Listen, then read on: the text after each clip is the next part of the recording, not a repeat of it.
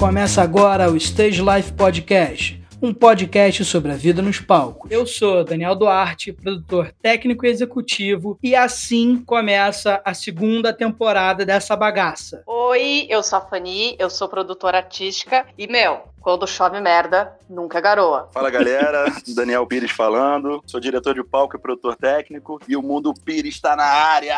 É assim que começa a segunda temporada do Stage Life. Hoje a gente tem a Fanny aqui compondo o time com a gente. Fanny, muito obrigada, a casa é sua e nos próximos programas o nosso time clássico, com a Dadá, com a Tuia e com a Tati, vai estar aqui com a gente também. Dani, muito obrigado, meu irmão, por estar comigo nessa, por disponibilizar o teu tempo para estar aqui com a gente. É um prazerzaço te receber aqui para trocar essa ideia, de verdade. Cara, eu tô até emocionado, porque assim, uma honra estar aqui, como, como, eu, tinha, como eu tinha te falado antes, assim, caraca, tenho acompanhado é, é, o programa e tal, desde a da ideia inicial, então, pô, amarradão estar aqui, trocar ideia, vamos que vamos. Nesse primeiro momento, cara, do programa, eu queria que você falasse o teu Instagram, as tuas redes, se você tá dando algum curso no momento agora ou não. Queria que você me falasse quantos anos de experiência você tem no mercado, em que área ou com quem você tá atuando hoje? Em termos de rede, Instagram é arroba Mundo Pires, breve, breve aí um, um, canal do YouTube, quem sabe, vamos ver aí o programa. Boa. E Facebook normal, Daniel Pires, mas acho que eu tô com um limite de amigos lá, acho que vou ter que abrir um segundo ah, profile. Meu irmão, desculpa, pô, desculpa então, hein? Que isso? Gente, não é, olha, eu não estava me gabando, era inclusive uma queixa, porque assim, porra, que saco, eu vou ter que agora administrar um outro perfil. Então, eu não sei se eu consigo transformar em perfil de comercial de artista, sei lá, e aí ampli Gente, coisa outra chique mesmo. Porra, Mas eu vou te falar nossa. que eu tenho, curtido, eu tenho curtido muito mais o Instagram do que o, que, do que o Facebook. Uhum. Não tenho Twitter, é, não, não curto ficar lá me degladiando lá, me sabe? Pô, tipo, também não. discutindo. Então eu não tenho Twitter, também não tenho LinkedIn, que é uma coisa que eu, eu, me arrependo, mas aí quando eu penso bem, eu falo assim, não, deixa sem e-mail, tá, tá ótimo. Tô trabalhando pra caramba já, tranquilo, sem LinkedIn. Se eu botar o LinkedIn aí mesmo Boa. que eu não consigo mais, mais viver. Então, deixa quieto. Vamos combinar uma parada. Monta o LinkedIn e escorrega os jobs pra mim, mano. pô, mas você também, você também tá falando, pô, também tá cheio de job, cara. Pô, como é que você vai administrar, né? Mas, pô, com certeza, isso aí tá, na, tá, na, tá no DNA da, da nossa galera, a gente se proteger, se indicar, né? Indicar, é passar isso. job pros outros quando a gente não pode. É isso aí, pô. Vamos que vamos. Mas, assim, na segunda pergunta, você falou quantos, quantos anos, né, e tal. É. Então, eu, assim, eu, atuei em áreas diferentes. Então, assim, se eu for contar desde quando eu comecei, eu diria que é, eu botaria 93 né? Então faz as contas aí, porque. Nossa, 93? 27 aninhos, né?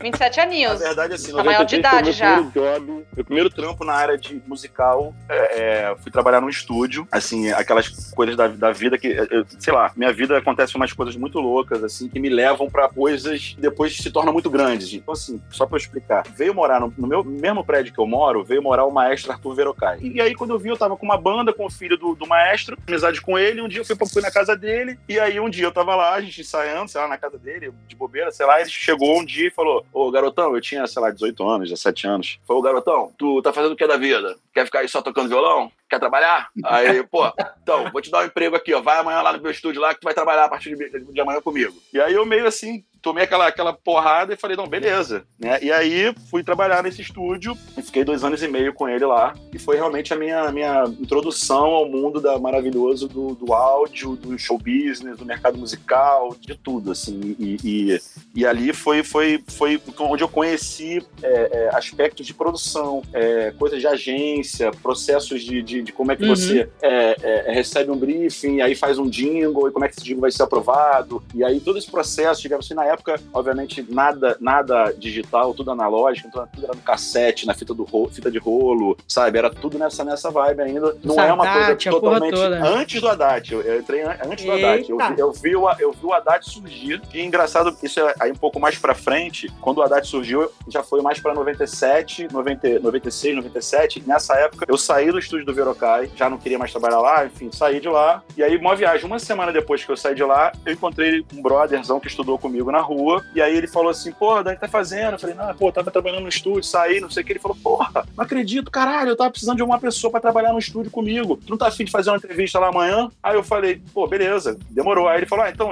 toma o endereço aqui do estúdio, anotou na, na pegou uma caneta no boteco, assim, não tinha nem celular direito, né, com, com texto e WhatsApp. Anotei o endereço do estúdio no boteco e beleza. Dia seguinte, na hora marcada, duas horas da tarde, eu fui. Peguei um táxi, subi, era, era em cima, era na, aqui no Rio, em cima do túnel Rebouças, então era no alto e tal, meio, meio um acesso difícil. Aí eu peguei um táxi, subi. Cara, aí cheguei lá, falei com o segurança, falei, ó, oh, eu vim aqui fazer uma entrevista e tal. Ah, tá, pode subir. Aí a entrevista, pra, olha só que viagem. Essa entrevista era simplesmente com o Paulo Lima, que hoje em dia é presidente da Universal. Caramba! Ele era, na época, o gerente do estúdio. E aí, quando eu cheguei lá e fui falar com ele, que eu descobri que esse estúdio era nas nuvens. Que, que é o estúdio do Liminha. Que na época era sócio do, ainda era sócio do Gil. Então, assim, eu caí de paraquedas no estúdio do Liminha sem saber que eu ia trabalhar lá, sem saber que nem pra onde ia, só fui na, no flow mesmo, assim, na, fui indo na, na, corrente e aí tava, de repente, fazendo uma entrevista no, na, duas horas depois com o próprio Liminha e com o Vitor Farias, que era também outro sócio do estúdio, que é um dos maiores técnicos de gravação, é, porra, gravou os maiores clássicos da, da, da, da música com o Liminha, enfim, com outros. Aí fiz entrevista com eles, os caras gostaram da, da vibe e dia seguinte eu já tava trabalhando. E aí já entrei no disco do Cidade Negra, o Herê, na, na mixagem. Foi início no Não, cara, né? muito doido. E aí dali já foi tipo assim, só porrada de disco. Eu peguei. Eu, eu tô falando isso que eu vou chegar na DAT, tá? Não me esqueci, não. Pô, então tudo isso pra, só pra contar é, não, tipo, pra meu... você ver, pra você ver a trajetória quando eu vou chegar. E aí, a gente fez, sei lá, fez o Herê, aí depois entrou a Zélia Dunca com Intimidade, um puta disco, Fernando Abreu com Raio X, Quanta do Gil. Olha, esse disco pra mim é um dos melhores da face da Brother, terra. Eu fiquei seis meses gravando o disco do Gil no estúdio, sabe? Tem, tem noção do que é isso? Milton Nascimento fazendo participação. Brother, tipo assim, é muita história. Tinha momentos que eu tava de tarde, é, Gil tomando um chá e contando história pra mim só. Eu e ele e a, a cozinheira do estúdio, sabe? Assim, tipo, momentos de sua realidade incrível, mas aí vou chegar lá. A gente foi fazer o. Na época, é, o Liminha pegou o projeto do Titãs Acústico, que era o quê? O Titãs estava, porra, vindo daqueles discos pesadões lá, Titunomaquia e tal, tava meio que embaixo, brigando com a crítica, perdendo aquela veia pop que eles tinham e caindo mais no grunge na época, né? Uma coisa meio Jack and Dean no Nirvana e tal. E aí o Liminha pegou o projeto pra fazer o acústico, que era exatamente o contrário, era resgatar a essência do, do, do começo dos Titãs, lá com Sonífera Ilha, né? As músicas do Cabeça Dinossauro e tal, num formato acústico, que até então rolava e tal, mas assim, não era uma, um projeto fazer, fazer um acústico para vender, não sei o quê. Isso virou depois desse, desse acústico do Titãs. Uhum. É, que, que na época foi, acho que o primeiro acústico que vendeu um milhão de cópias, assim. Foi tão foda que eles fizeram o acústico 2. E nessa época, eles fizeram o quê? Eles ficaram ensaiando no estúdio dois meses para formatar o projeto, e aí eu fiquei com eles no ensaio, e depois fomos gravar ao vivo no, no João Caetano. Essa gravação ao vivo, e aí chegou no ponto, essa gravação ao vivo foi a primeira vez que você usou um ADAT para fazer a gravação de show. Porque o Paulo Lima era o representante da ADAT no Brasil. Olha que viagem. Puta que pariu. Olha que viagem. E aí a gente fez uma gravação usando é, 20 ADATs simultâneos, tá? Ô, Fani, pra você entender também que essa é uma coisa de equipamento chata, mas assim, não é. Hoje em dia você sincroniza um, um equipamento no outro, você bota ali um cabo, não sei o quê, é, sabe? Hoje em dia as mesas são todos computadores. É. é, todo mundo, todo mundo loadeia, todo mundo escaneia, renderiza. Porra, na época era surreal. Você pegar um ADAT, que você tinha uma capacidade de gravação, e sincronizar com outro ADAT para botar mais canais, isso era uma coisa impensável, assim. E aí o Paulo fez o sistema para sincronizar. Eram cinco ADATs rodando, gravando sei lá quantos canais. Só que a, o ADAT ele tinha uma fita, e essa fita era tipo um VHS, ela tinha um tempo. Então ela só gravava 43 minutos. Então você imagina um show, tem duas horas e meia, como é que não era paranoia? Porque você tinha um sistema com cinco ADATs rodando, quando dava 40 minutos, você botava para gravar outro sistema de cinco ADATs para bypassar e sobrepor uma gravação na outra e você não perder. Depois você editava isso e sincronizava direitinho essa passagem para não ter o corte. E aí o, o outro set de cinco ADATs ia gravando, depois você pegava o primeiro set e fazia a mesma manobra e ia manobrando ele quanto tempo precisasse de show. Foram mais duas, três manobras dessa. Só que você tinha todo o sistema backup, então você tinha mais cinco rodando com mais cinco backup fazendo a troca também. Ou seja, eram 20 ADATs e o Paulo se descabelando para fazer isso funcionar. Mas assim, funcionou pra caralho. A gente, porra, fez, o, o acústico foi pro ar. Obviamente que muita coisa é sempre regravada, essas coisas de acústico no estúdio depois. Então teve, teve uma finalização e tal. E aí, caras lançaram e foi, e foi a história que foi. Aí, tipo assim, estourou, estrondou e, porra, virou que virou. E aí o Haddad caiu na, na, nas graças, né? Todo mundo usou pra caramba, muito tempo, até a chegada do Pro Tools, que eu também acompanhei a chegada do, do primeiro Pro Tools, se eu não me engano, Pro Tools do Brasil, arrisco-me a dizer, que foi o do Fábio Henriques, que vinha pro estúdio, estúdio Discover, ali no Jardim Botânico, só que o Liminha ligou pro, pro, pro Guilherme lá, pro, eu não lembro se era o Guilherme Dona agora, ligou pro cara do estúdio, ou até pro Fábio mesmo, e falou, olha só, esse Pro Tools vem pra cá. E aí levaram o Pro Tools pro Nas Nuvens, pro Lima poder, tipo, o Liminha poder fuçar e ver que era uma novidade, era um negócio... Aprender, né? A Digi, Digi 01, cara, sabe? Tipo assim, a história, uhum. a história... Né? E, e, aí por isso que eu falei que, assim, eu tive a sorte de ver a história sendo escrita, é, essa transição que a gente teve do mundo analógico pro mundo digital ali, é, em loco ali, sabe, mesmo presente na história. Isso é muito ali. maneiro, e, né, aí, e aí foi o meu começo, meio, meio, meio, que na história foi assim, foi com o Verocai e com o Liminha, é, trabalhando em estúdio, assistente de estúdio, nesses discos todos, e aí chegou um momento que, que, que foi crucial, que eu já não estava mais satisfeito, assim, tinha feito muita coisa, mas eu estava sentindo falta da adrenalina, sabe? Eu ficava no estúdio, pô, entrava de manhã, saía de noite, e era aquela coisa regrava, refaz, regrava, ouvia a mesma música mil vezes. Não tinha uma, uma coisa, não, tava, não tinha coisa viva, sabe, da música, uhum. da, do que estava acontecendo, e aí eu, eu tava meio, meio desgostoso, meio sem saber o que fazer, e aí me chamaram, alguém falou, ah, Daniel Lima tá te chamando lá na, mesa, na sala dele. Aí eu cheguei na sala, tava os três, o Paulo, o Liminha e o Vitor, tipo assim, como se fosse um tribunal, assim. Aí eu entrei na sala e falei, ih, caralho, acho que agora é a hora que eu vou, tipo assim, se eu não decidir a minha vida até agora, eu acho que vai ser decidida nesse momento. Se eu não decidir, eles vão decidir eles por vão mim, decidir né? por mim.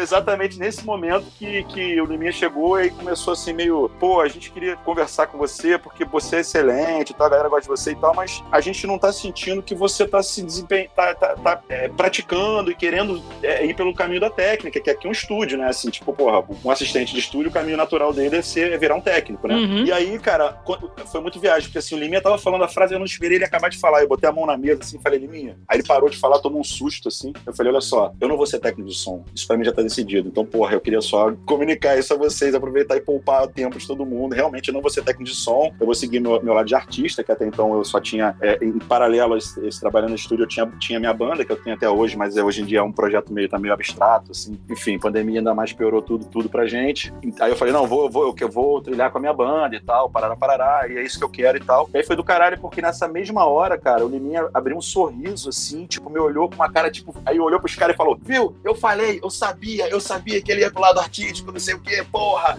Veio, me apertou minha mão, me deu um abraço, assim, porque ele sentiu também que, porque assim, eu, eu, eu vou te falar que para mim, eu trabalhar lá, o que eu, o que eu aprendi, o que eu absorvia era a parte de produção do Liminha, entendeu? Eu não queria a parte técnica do Vitor, de, de, uhum. de, mexer na, nos compressores, de saber quanto que, sabe, o reverb, eu não queria isso, eu queria produzir, eu queria aprender a produzir. Eu, eu vi que eu tava com o melhor produtor do Brasil ali, cara, sabe, para mim um dos melhores músicos já existiu na face da terra, o cara com baixista do Mutante, porra, é, fez as, as linhas de baixo mais casca grossa que eu conheço, e eu vi o cara ao vivo, no dia a dia, que é uma diferença de você ver o artista e agora quando você vê o artista no dia a dia, você vê quem é quem de verdade. E, cara, eu não uhum. tenho palavras para descrever quem é o Liminha quanto, quanto músico e, e, e, ele mesmo fala que o, instrumento dele é o estúdio, não é? Ele não é, ele não é baixista, ele não é guitarrista, ele, é, ele, ele, toca estúdio. E é verdade. Assim, eu vi, Pô, eu vi coisas foda, mágicas, cara. eu vi coisas mágicas ali que nunca vão se repetir, assim, porra, sabe? Você trabalhar num estúdio que é o mais pica do Brasil, se der mole, assim, sabe? Você tá lá, de repente entra a Gal Costa, assim, sabe? Aí você fala, caraca,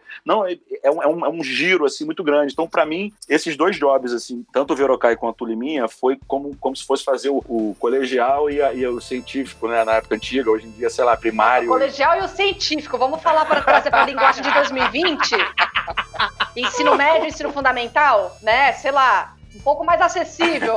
Que a galera que tá ouvindo o podcast Como assim, um pouco ali, mais é... jovem, sabe? Vamos só. E o Liminha foi a minha faculdade. Ah, tá. Deixa eu aproveitar a ponte que tu fez aí do, do Haddad pro Pro Tools, uhum. da, da, ficha telefônica pro celular e agora do, do segundo colegial. Do científico, é. do científico, pro... que é do, pra faculdade. Vamos lá. Né? Eu, lembrei, eu lembrei da minha avó falando agora. Falando, isso, da, isso, da dona, isso. Vou aproveitar essa ponte aí e vou te trazer pro momento atual. Eu queria saber como é que é essa tua empreitada que tu tá fazendo agora lá com o pessoal da Showin. Eu queria entender como é que é a tua função lá, essa, essa parte de, dessa direção técnica de live, porque eu confesso uhum. que eu uhum. desconheço ainda. É um mercado que eu ainda tô começando a, a entender ele. Eu, nesse período de pandemia, eu não fiz live diretamente com produção minha. Eu só participei uhum. de uma ou duas. Mas é isso, cara. Eu queria saber como é que tá esse mundo novo para você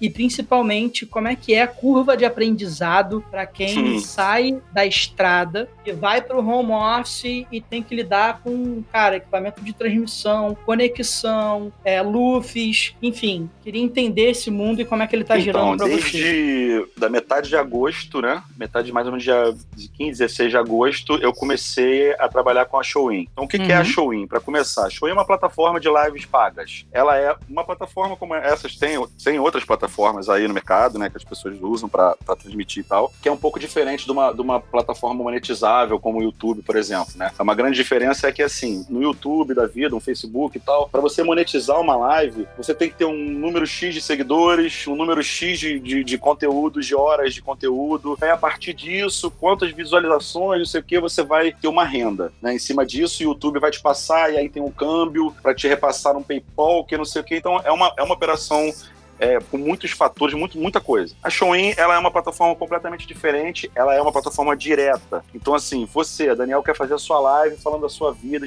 sua experiência. Você vai marcar uma live na plataforma e vai estipular um valor de ingresso. Então, a sua uhum. live é 30 reais o ingresso. Mano, quem quiser ver a sua live vai pagar 30 reais e vai assistir a sua live. No final, a sua renda toda, vai, você vai pegar essa renda toda, a plataforma vai tirar uma, uma porcentagem e vai te dar a renda é, via cartão de crédito, via, via depósito, enfim, tem uma, tem uma operação. Mas é basicamente isso isso. E aí, como é que aconteceu? Eu, eu, traba eu trabalhei muito tempo é, já em corporativo também, no mercado corporativo e tal. E aí, um dos, um dos, dos contratantes, né, que é meu amigo pessoal hoje em dia, o Dio, tem uma agência aqui no Rio chamada Dio Market, ele me chamou falou: Dani, eu tô precisando de uma pessoa para cuidar da parte técnica da plataforma. Você não topa assumir essa, esse desafio com a gente? Eu falei, cara, sei nada desse mundo, mas vambora, né? O que, que é para fazer? O que, que eu tenho que fazer exatamente? E aí, que aí acho que responde um pouco sua pergunta, o que, que me, uhum. me cabe nessa história. O meu cargo é direção técnica, mas assim, imagina você ser diretor técnico do YouTube. É basicamente o que eu sou. Só que é uma plataforma que não tem um porte, né? Não é robusta como o YouTube. A gente está começando, a plataforma estreou ainda, no, no mercado. É, ela estreou em julho no mercado. Eu entrei, eu, eu entrei em agosto. Então, assim, é um bebê, é uma plataforma bebê. Óbvio que, pô, é uma programação cavalar, né, de linguagem de programação para você levantar do zero. Então, obviamente, tem muito, aconteceram muitos erros e a gente está melhorando a cada dia para eliminar esses erros. A gente é uma versão, não vou dizer que é uma versão beta, porque ela já está no ar. Então, é uma versão já valendo, mas que o usuário, os artistas estão compreendendo, estão ajudando a gente a, a, fazer, a fazer meio que testes juntos, né, e ajudando a gente a melhorar a performance para todo mundo. Então, uhum. a, a, minha, a minha função é exatamente fazer o quê? Garantir que o artista vai transmitir com qualidade e, obviamente, resolver as demandas que tem do lado do artista. E tem uma equipe na plataforma que cuida do usuário também. Então, você quer comprar o ingresso, teve algum problema ali com o cartão, que não sei o quê, tem alguém que vai te atender nessa parte. A minha parte é atender ao artista e a live dele, a transmissão dele, tudo, tudo que envolve a transmissão Fazia dele. Funcionar. É, mas aí, aí é, uma, é uma posição muito difícil, porque às vezes eu, eu sou muito mais um psicólogo do que o diretor ah, técnico, entendeu?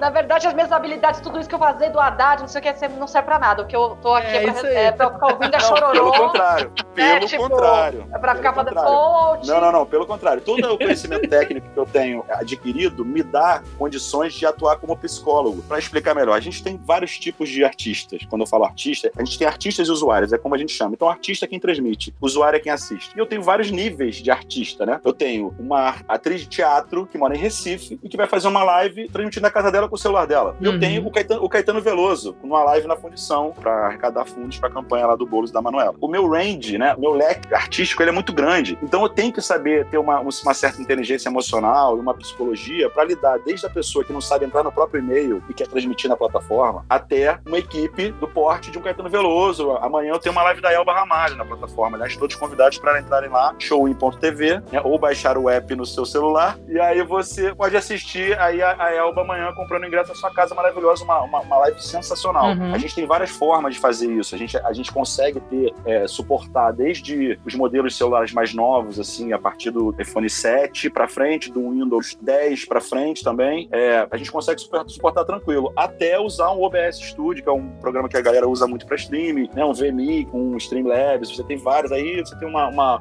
a gente anda no mundo dos streamers, né, essa galera que está acostumada a fazer muito de games, né, na verdade, né, a maior, a maior, parte desse mundo é de games e tal, e aí tem muito gente, muita gente que usa esses programas, já está acostumado, aí o cara fala, não, mas agora eu vou fazer uma live falando de outra coisa, mas eu vou usar aquele programa que eu já sei, tem a cena pronta, já tenho meus, meus cortes de câmera ali, tudo fácil, e a própria pessoa opera quando tá fazendo a live. Sim, total. A minha parte, na verdade, ela às vezes é muito, é muito difícil e às vezes é muito fácil, porque depende desses, desses fatores, né? Então, por exemplo, também uma coisa que influencia muito, que é fundamental, é a qualidade da internet de quem tá transmitindo. Se a qualidade dele é boa, metade dos meus problemas estão resolvidos, porque a imagem vai ficar boa, o som vai ficar bom, sabe? Vai, teoricamente, a não ser que o cara tenha uma câmera muito ruim, aí, aí que eu vou interferir e vou falar, pô, sua câmera câmera tá assim assado, qual é a câmera que você tá usando? Aí vou entrar ali, vou pesquisar alguma coisa, vou descobrir que a câmera dele, então você quer falar, ó, sua câmera não suporta isso aqui, você tem que trocar. E aí já respondendo também o que você falou do aprendizado. É uma loucura. É isso que eu ia te perguntar agora. Cara, eu comecei lá em 93, porra, em estúdio, com, com um rolo de duas polegadas, agora eu tô fazendo suporte técnico de, de streaming, que, que você falou, de, de, parâmetros de áudio, parâmetros de vídeo, parâmetros de internet, quanta taxa de upload o cara tem. Então, assim, eu, eu cara, é, quando né, o Jimmy me convidou e tal, eu falei, cara, beleza, mas deixa eu entender o que, que é e tal. Eu peguei, entrei de cabeça em duas semanas e vi todos os tutoriais que eu podia ver, né? Hoje em dia a gente tem, porra, tutorial de tudo no YouTube, como montar uma bomba atômica. Aí você entra ali, o cara vai te dizer, é assim, assado, você vai pegar o tá, vamos, tomar, vamos, vamos, né, vamos cuidar. Se bomba atômica, acho que não é uma, né, sei lá. Tá, vamos, como fazer uma nave NSA, espacial. A NSA tá, tá ouvindo a gente, o Facebook tá vendo nossos Pô, dados, vamos ser, mudar eu quis ser, eu quis ser extremista. Né? Vamos botar pro nosso mundo. Como fazer uma nave espacial? No nosso mundo nerd, né? Vamos fazer uma nave espacial. Aí você vai chegar lá, o cara vai fazer. Então, você vai começar fazendo aqui o motor, para parar. E aí eu fui, eu fui fazendo isso, cara. Entender o que é RTMP, né? Que é esse, essa, esse tipo de transmissão, de, né, um protocolo de mídia. Uhum. Entender como é, que, como é que era, como é que eram os parâmetros, mais ou menos os parâmetros médios, né? A gente ainda tá no processo de descobrir, pra você entender como é que o negócio é muito novo ainda. Eu ainda não tenho, a gente está desenvolvendo agora, nesse momento, uma informação na plataforma para quando você for transmitir, a, a, informação de parâmetros mínimos e parâmetros recomendados. Né? Então, qual é, a, qual é a taxa mínima de internet que o cara precisa ter para ele poder transmitir? E qual é a taxa recomendada para ele transmitir? Né? Uma coisa é a taxa mínima ali para rolar a bola, vamos dizer assim. E outra coisa é a taxa mundo ideal. Então, a gente está desenvolvendo isso, fazendo testes para descobrir quais são os melhores parâmetros e tal. É complicado, sabe? Não é uma coisa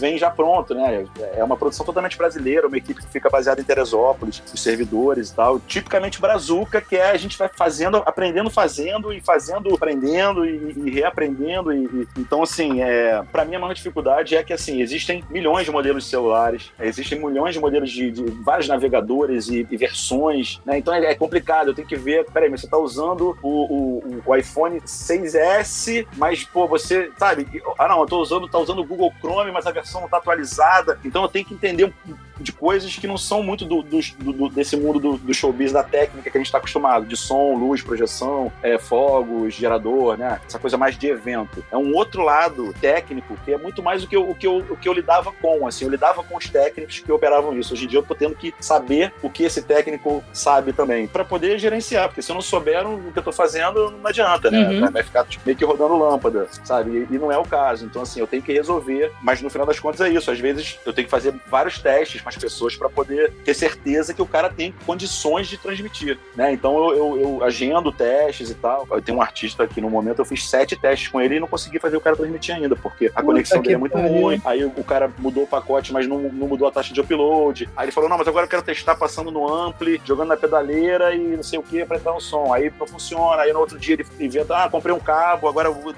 baixei um app, entendeu? E a gente tá tentando e eu falando pro cara que, na verdade, na verdade, a internet dele tem que aumentar a taxa upload, senão nada do que ele fizer. Depois do sétimo teste com ele, ele entendeu isso. Falou, cara, realmente, tem mais, não tenho o que mais experimentar, vou ter que mudar a internet. Vai, foi mal, assim, desculpa. Porque, assim, a nossa plataforma é um pouco mais, mais robusta, né? Tipo, se você botar pra transmitir no YouTube, no, no Facebook Live, você transmite tranquilamente até com um celular meio mais, mais antigão, assim, sabe? A nossa plataforma não, ela consome muito a internet para ela gerar a imagem Full HD bonitona e tal. Então, ela, você precisa ter uma conexão muito boa para estabilizar essa, essa transmissão. Então, aí que tá o pulo do gato. Eu tenho que ficar, tipo, é, entendendo isso. E aí, obviamente, que eu, o meu conhecimento cênico, ele entra um pouco também nessa brincadeira. Eu dou sugestões. Se a pessoa me permite, eu falo, olha, eu acho que sua cena tá muito escura, pô, não tô vendo seu rosto direito, ou então não, tem uma luz refletindo na, na tela, tem que mudar Você isso aí. Você faz um pouco de direção artística pouco também. de direção artística também. Uhum. É um pacote. É tipo assim. uma MacGyver da, do, né, da técnica, tu faz, faz é, a, é tipo técnico, isso.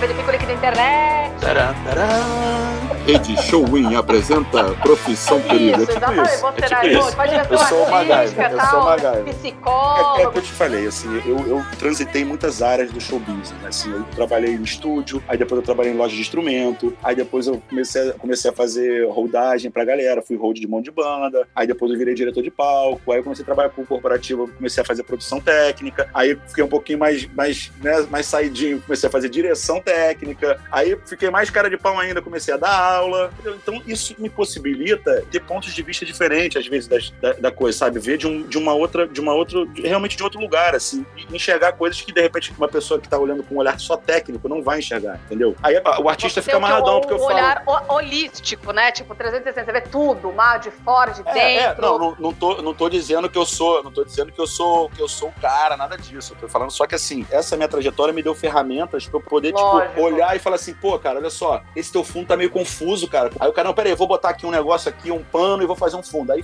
pô, aí a live do cara brilha, sabe? Porque tava realmente confuso. Ou tava muito escuro, ou tava muito claro, ou o microfone tava longe, ou o cabo do microfone tá pendurado, assim, sabe? E a gente tá acostumado com palco, né? O Dani sabe muito bem disso, a excelência estética de um palco, ela, ela é primordial hoje em dia. Então, o cabinho que tá pendurado ali igual um varal no meio da, da sabe, no primeiro plano da live do cara, não não dá. E aí sou eu que vou dar esse toque pro cara. Eu vou chegar e falar, pô, lógico, com toda a elegância possível, toda a educação, eu vou chegar pro cara e falar, olha, eu acho pô, você poderia é, é, melhorar a estética da sua live. Eu acho que tem uma forma. Por exemplo, olha só, tem um cabo pendurado. Eu acho que se você esticasse esse cabo, sabe, aí você vai conversando, por isso que eu falei da psicologia, e você usa, é uma psicologia técnica. Eu tô inventando um novo estilo agora. Eu vou ser coach, Caramba, psicólogo e técnica ô, junto. Né? Então, né? escuta aqui, o Atreio, deixa eu te falar.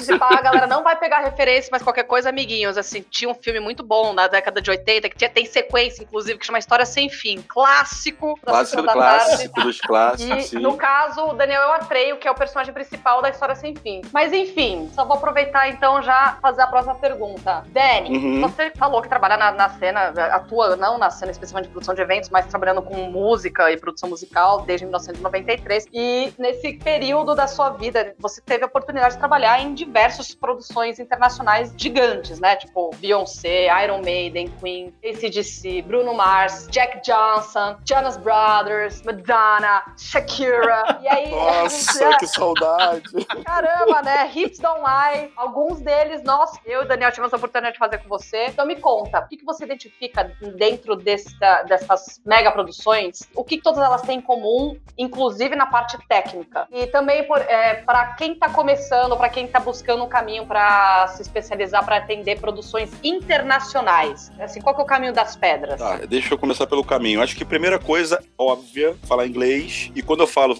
falar inglês, não é tipo, hi, my name is Daniel. Tá, você tem que falar. É, não, você tem que falar inglês, você tem que saber, você tem que saber se comunicar em inglês e conhecer expressões do meio. Sim. Né? Óbvio que como é que você conhece essas pessoas no meio? Trabalhando ou fazendo cursos e tal, né? Tipo, porque assim, cara, é, existe um universo particular desse mundo muito grande, né? Do high level, do, porra, do, do da Madonna, da, da Lady Gaga, desse nível de produção do Paul McCartney. Uhum. Existe um universo. Então, assim, todo mundo sabe o que é um loadout, o que é um load-in, o que é, uhum. sabe, stage left, o que é, é, é front house. Você tem expressões que são muito desse meio. Então, ninguém, ninguém vai parar para te ensinar, sabe? É muito difícil você chegar numa produção da Beyoncé e alguém parar e falar assim, queridão, uh, uh, dear, come here. Aí, tipo assim, vai falar assim, olha... O, Deixa eu te explicar o, meu... o que é o rigging. O que é rigging, é, por favor. É, olha, aquilo ali a gente chama de truck, tá? Truck é o caminhão, onde vai estar o case. Porque não vai ter isso. Vai ser o cara vai chegar e falar assim: Hello, motherfucker, come on, I need three guys here in the truck one, I need to load this right now. Sacou? O cara vai falar assim e é isso. Então, assim, tu tem que saber e tem que, obviamente, entender os comandos, né? Então, porra, muitas vezes é uma coisa rápida, é tipo lift, é, spin, pull. E óbvio que, assim, eu acho é legal explicar pra, pra galera também que, assim, eu, eu, nesses trampos muito grandes, eu faço o que a gente chama de direção de palco local, né? É o Local Stage Manager, que faz o quê? Eu faço a ponte da produção internacional com a ponte brasileira no palco, tá? Então, eu tô junto com o stage manager é, da, do artista ali, seja o artista que for, e aí o cara vai falar assim, Dani, eu preciso de oito carregadores para mover esse elemento aqui na hora do show, para entrar com ele no show lá, o show da Katy Perry, por exemplo, que tem muitos elementos de cena, que eles chamam de props, mais uma expressão que você tem que conhecer. Aí o cara fala pra assim, galera preciso... que tá ouvindo, essa função que o Dani faz aqui no Brasil, ela, na teoria, existe no mundo inteiro. Então, quando vai uma banda brasileira pra gringa, tem um gringo lá fazendo essa mesma função, independente do local que você vá, só para contribuir no pacote aí para quem estiver chegando agora. Realmente, exatamente isso. Às vezes você tem, por exemplo, festivais, né? Então, o festival você tem o diretor de palco do festival que vai trabalhar com cada artista ali e tal. Enfim, eu fiz muito isso na minha vida. É, eu ainda não falei como a, a Fanny falou história sem fim, eu só cheguei até uma parte, porque né, eu ainda, ainda oh, tenho uns capítulos, ainda tem uns capítulos não, não, no meio. É, não é Director's Cut, é versão tipo é Radio Edit. Reduz, ah, Radio reduz, tá. Não, olha só, vamos fazer então, eu vou pular lá na frente, depois eu, eu, eu tenho um capítulo que eu quero falar muito, mas eu, depois a gente volta. Mas assim, tá. a partir de 2007, eu, eu comecei a fazer produções, cair na panela de produções internacionais, vamos falar bem claro. Conheci tá. as pessoas certas no momento certo, no momento que o Brasil quase não tinha show internacional, era um por ano, você tinha o show da Madonna, você tinha o show do Paul McCartney. A partir de 2007, 2008, começou a ter vários shows, é, 3, 4, 5, 6, 6 shows internacionais muito grandes, né? Então no mesmo ano você começou, comecei a fazer Jonas Brothers, Elton John, Beyoncé e Madonna, sabe? Você começou a ter uhum. isso. Então realmente aquilo virou um job para mim, eu comecei a viver disso, tá? Embora não seja reconhecido por absolutamente ninguém na sociedade brasileira. Quem é um diretor de palco? O cara fala assim, tá, mas o que, que você faz para ganhar dinheiro? Eu, falo, eu, eu, faço direção de palco. As pessoas falam, tá, tá bom. Você tá lá tomando champanhe não, com mas, artista, mas você trabalha você tá com o quê mesmo, hein? Mas você trabalha com o quê? Era, é mais ou menos o que acontecia como músico, underground, aí passou pra direção de palco. É tipo isso. Mas, cara, eu vivia, assim, eu vivi emendando turnês uma na outra. Quando eu falo turnês, assim, por exemplo, a Beyoncé vem pro Brasil, vai fazer oito shows, teoricamente, ela contrata o escritório e esse escritório me contrata para fazer os oito shows. Eu viajo os oito shows no Brasil com ela. E na maioria das vezes é isso que acontece com todos esses artistas que a, que a, que a Fanny falou e mais de uma vez. O que é bem legal, porque quando você reencontra um artista, uma, uma, uma, uma equipe de um artista, né? O cara te vê de novo e fala, porra, Daniel, é você que tá aí, caraca, que bom. Então, pô, isso te reforça, isso é legal, é, cria um ambiente também de, de, de business, de, uhum. de, de, network, né? Uhum. Mas aí, continuando, voltando lá, é, o inglês, que a gente falou tudo isso pra falar só do inglês. Exato, eu tô gente, vocês, vocês entenderam, né? Como é que é aqui o, o flow Mas assim, eu vou, falar, eu, vou, eu vou falar rapidamente coisas que eu falo na, né, quando Bullet eu dou aula de produção técnica, points, exatamente, direção isso. de palco, que é o seguinte, é, primeira coisa é observação, você tem que ser um cara observador de tudo, saber onde é que tá tudo, e a observação vai te dar a próxima, o próximo tópico, que é a antecipação. Então, cara, você tá vendo que tem um negócio ali, que um degrau, pô, tem que precisar de uma rampinha, já agita logo essa rampinha, porque vai ter que rolar, então já agita logo, antecipa o teu problema, sabe? Resolve. Então, essa característica eu acho que você tem que ter pra estar tá num nível super hard. Óbvio, conhecimento de equipamento é bom, ajuda, né? Trato com as pessoas, educação para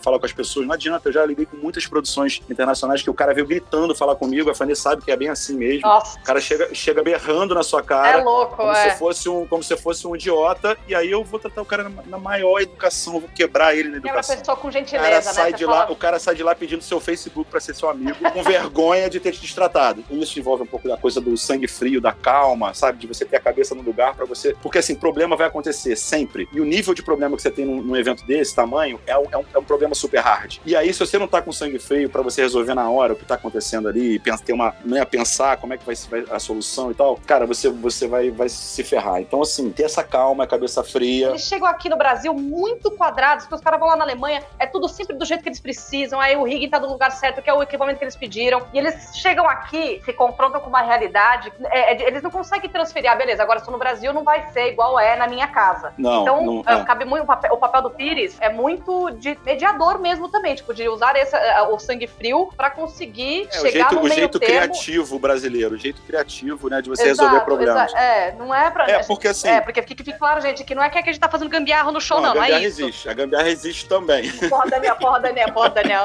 No mundo cara da achar técnica... que você tá fazendo emenda de, de, de cabo aí com o Silver Tape, os negócios existe até é um assim, termo, calma existe um lá. termo já pro gringo, o gringo já chega e fala assim, uh, Brazilians Gambi, ele já sabe que existe a gambiarra, entendeu? É, é, juro, juro que é verdade, acontece isso. Mas eu acho que assim, é, é isso que a Fanny tá falando é importante, porque assim, na, a diferença é que o gringo, ele estuda o que ele vai fazer, ele vai pra uma faculdade de áudio, ou de, de luz, ou de, do que curso seja. técnico, de o cara tudo, faz um né? curso técnico, a empresa dele já pega ele pra estagiar, ele direto da escola, então o cara sabe tudo. O cara que trabalha com luz, ele sabe montar o equipamento, ele sabe programar o equipamento, ele sabe abrir o equipamento e consertar o equipamento se precisar sabe, completamente diferente do nosso. Aí o cara chega aqui no Brasil e me encontra. Eu nunca fiz curso de luz, mas eu converso com esse cara e eu desenrolo o problema dele, entendeu? Então é basicamente isso. Somos resolvedores de problemas o tempo inteiro. Tá. E os nossos problemas no mundo da técnica são problemas técnicos. Eu também faço, é, é, já trabalhei, trabalhei como vocês fazendo artístico, né? Que sei que vocês fazem muito mais artístico e executivo e tal. E, e eu sei que são diferentes problemas. Diferente problema do artístico é a van que não veio, não chegou, o quarto do hotel, que isso aqui. O nosso problema técnico é, cara, queimou o equipamento.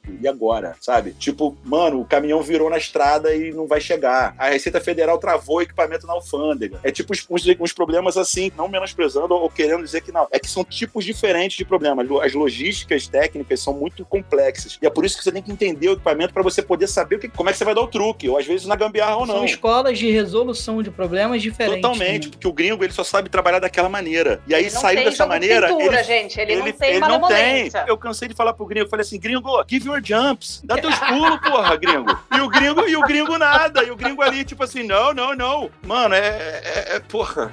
Ele frisa, ele frisa. O gringo frisa. Eu fiz um trabalho no começo desse ano, agora, que era um festival aqui no Rio, com umas bandas gringas, e aí veio um técnico de som, o cara não conseguia mexer na mesa, o cara ficou tão nervoso que ele não tava conseguindo mexer na mesa, que ele vomitou, ele passou mal, teve que ir embora, foi pro hospital, depois pro hotel, não, foi, não fez o show, porque ele não conseguia mexer na mesa, e a mesa travou, e a gente teve que botar uma outra mesa pra ele que tava de backup, que não era a mesa que ele queria, com o software, a versão que ele queria, barará, barará. O cara ficou tão nervoso, começou a espumar, começou a espumar e vomitou, cara, de nervoso, e, e teve um ataque. O que, que você faz nessa hora, sabe? Então, assim, eu tive problemas já milhões desse tipo, porque o gringo quer ir by the book, e eu falo, falando assim, gringo, it's not gonna roll, não vai rolar. not holy, not holy. E assim, isso, isso que você tá falando é foda, porque eles vivem numa realidade que nada dá errado. Nada, Nunca nada, nada. dá errado. Tudo que eles precisam Porra. sempre tá lá. O equipamento que eles pediram exatamente Mano. está lá. E aqui no Brasil, a gente tem que realmente aprender a fazer o negócio acontecer de qualquer jeito. Tipo, com o equipamento ou seu sim, equipamento. Sim. Quando você chega nessa, na, né, na, na, na série A da produção, né? Vamos usar, uhum. usar o termo, mas né? A gente tá na série da produção. É isso. A gente não tem essa opção. E a gente faz acontecer dentro da nossa realidade. Então, eu acho que, eu, assim, é claro, nem todos os gringos reconhecem, mas muitos deles entendem o quão foda a gente é de produção, porque a gente é muito versátil, a gente consegue se adaptar muito rapidamente a diversas situações problemáticas que acontecem. E como você falou, é difícil, logística, é, é, manutenção de equipamento, encontrar equipe que tem esse conhecimento específico para poder atuar nos eventos, né? Perfeito, é exatamente isso. E, cara, é, na gringa, o cara vem com o caminhãozinho dele, ele encosta na doca, não fica um centímetro de degrau. O cara rola o case bonitinho, aquela rodinha perfeita ali, com aquele chão liso. Aí o cara é, chega aqui no Brasil... já tá preparado para isso, né? Já tem as plataformas tudo, tudo é já tem a... Aqui ninguém, tudo não tem é arena. Não tem arena tudo é preparado. O Vênio, o case. Mano, aqui o cara chega com o caminhão e te bota na pedra portuguesa para rodar o case. pra começar. o gringo olha assim e fala assim, what? Aí tu fala assim, é, gringo, é hold the wave e vambora. Segura a onda e vambora, compadre. Entendeu? Cara, a WhatsApp, a Cambly, alguém tem que patrocinar essa porra, Mano, meu irmão, a, gente, é possível, a, gente tem, a gente tem várias expressões, não Aqui falei nem, nem, Stage Life BR, estamos lançando tendências e, e, e, imortalizando bordões da produção, Mano, gente. tem várias. O gringo chega aqui, calor de 90 graus na, na sombra. Aí eu falo pro gringo, eu falo, gringo, the chap's hot, o tá quente, compadre, vambora, entendeu? The chap's hot, come on, come on. É isso. Escuta, agora eu vou aproveitar aqui o, o ensejo, que, é, né, porque eu perguntei pra você, né, qual que era o caminho das pedras, o que as pessoas precisam ter. Então isso já vai me levar para o próximo assunto da pauta. Como que é essa experiência de ser professor, né? Porque isso que você está falando já é um pouco da, das coisas que você ensina no curso. Sim. E, pô, vira e mexe, você tem aí os. Você encontra os teus alunos formados, a galera que, que, que você teve né, a oportunidade de, de conhecer como professor, os alunos trabalhando no mercado. Então, assim, pergunta um, como que você uhum. vive essa experiência? O que, que você acha? Como que você está sentindo essa experiência de ser professor de produção técnica, direção de palco? E como você se sente vendo os seus aluninhos aí, tuas crias, jogando, criando asas, voando alto no mundo, tipo, porra, aí, olha, aí, papai Pires formou aí mais uma turma, que isso? Cara, eu vou te falar, isso, isso, isso é um produto de duas coisas. Primeiro, da minha cara de pau, e segundo, de uma visão, na verdade, da Bianca e da Fabilian, que, que enxergaram em mim um potencial de comunicação que elas precisavam na, na hora. Como eu falei, a minha vida me coloca nos lugares certos, com as pessoas certas. Vou explicar como que aconteceu exatamente, vai ser rápido, eu juro. Eu tava fazendo o, o...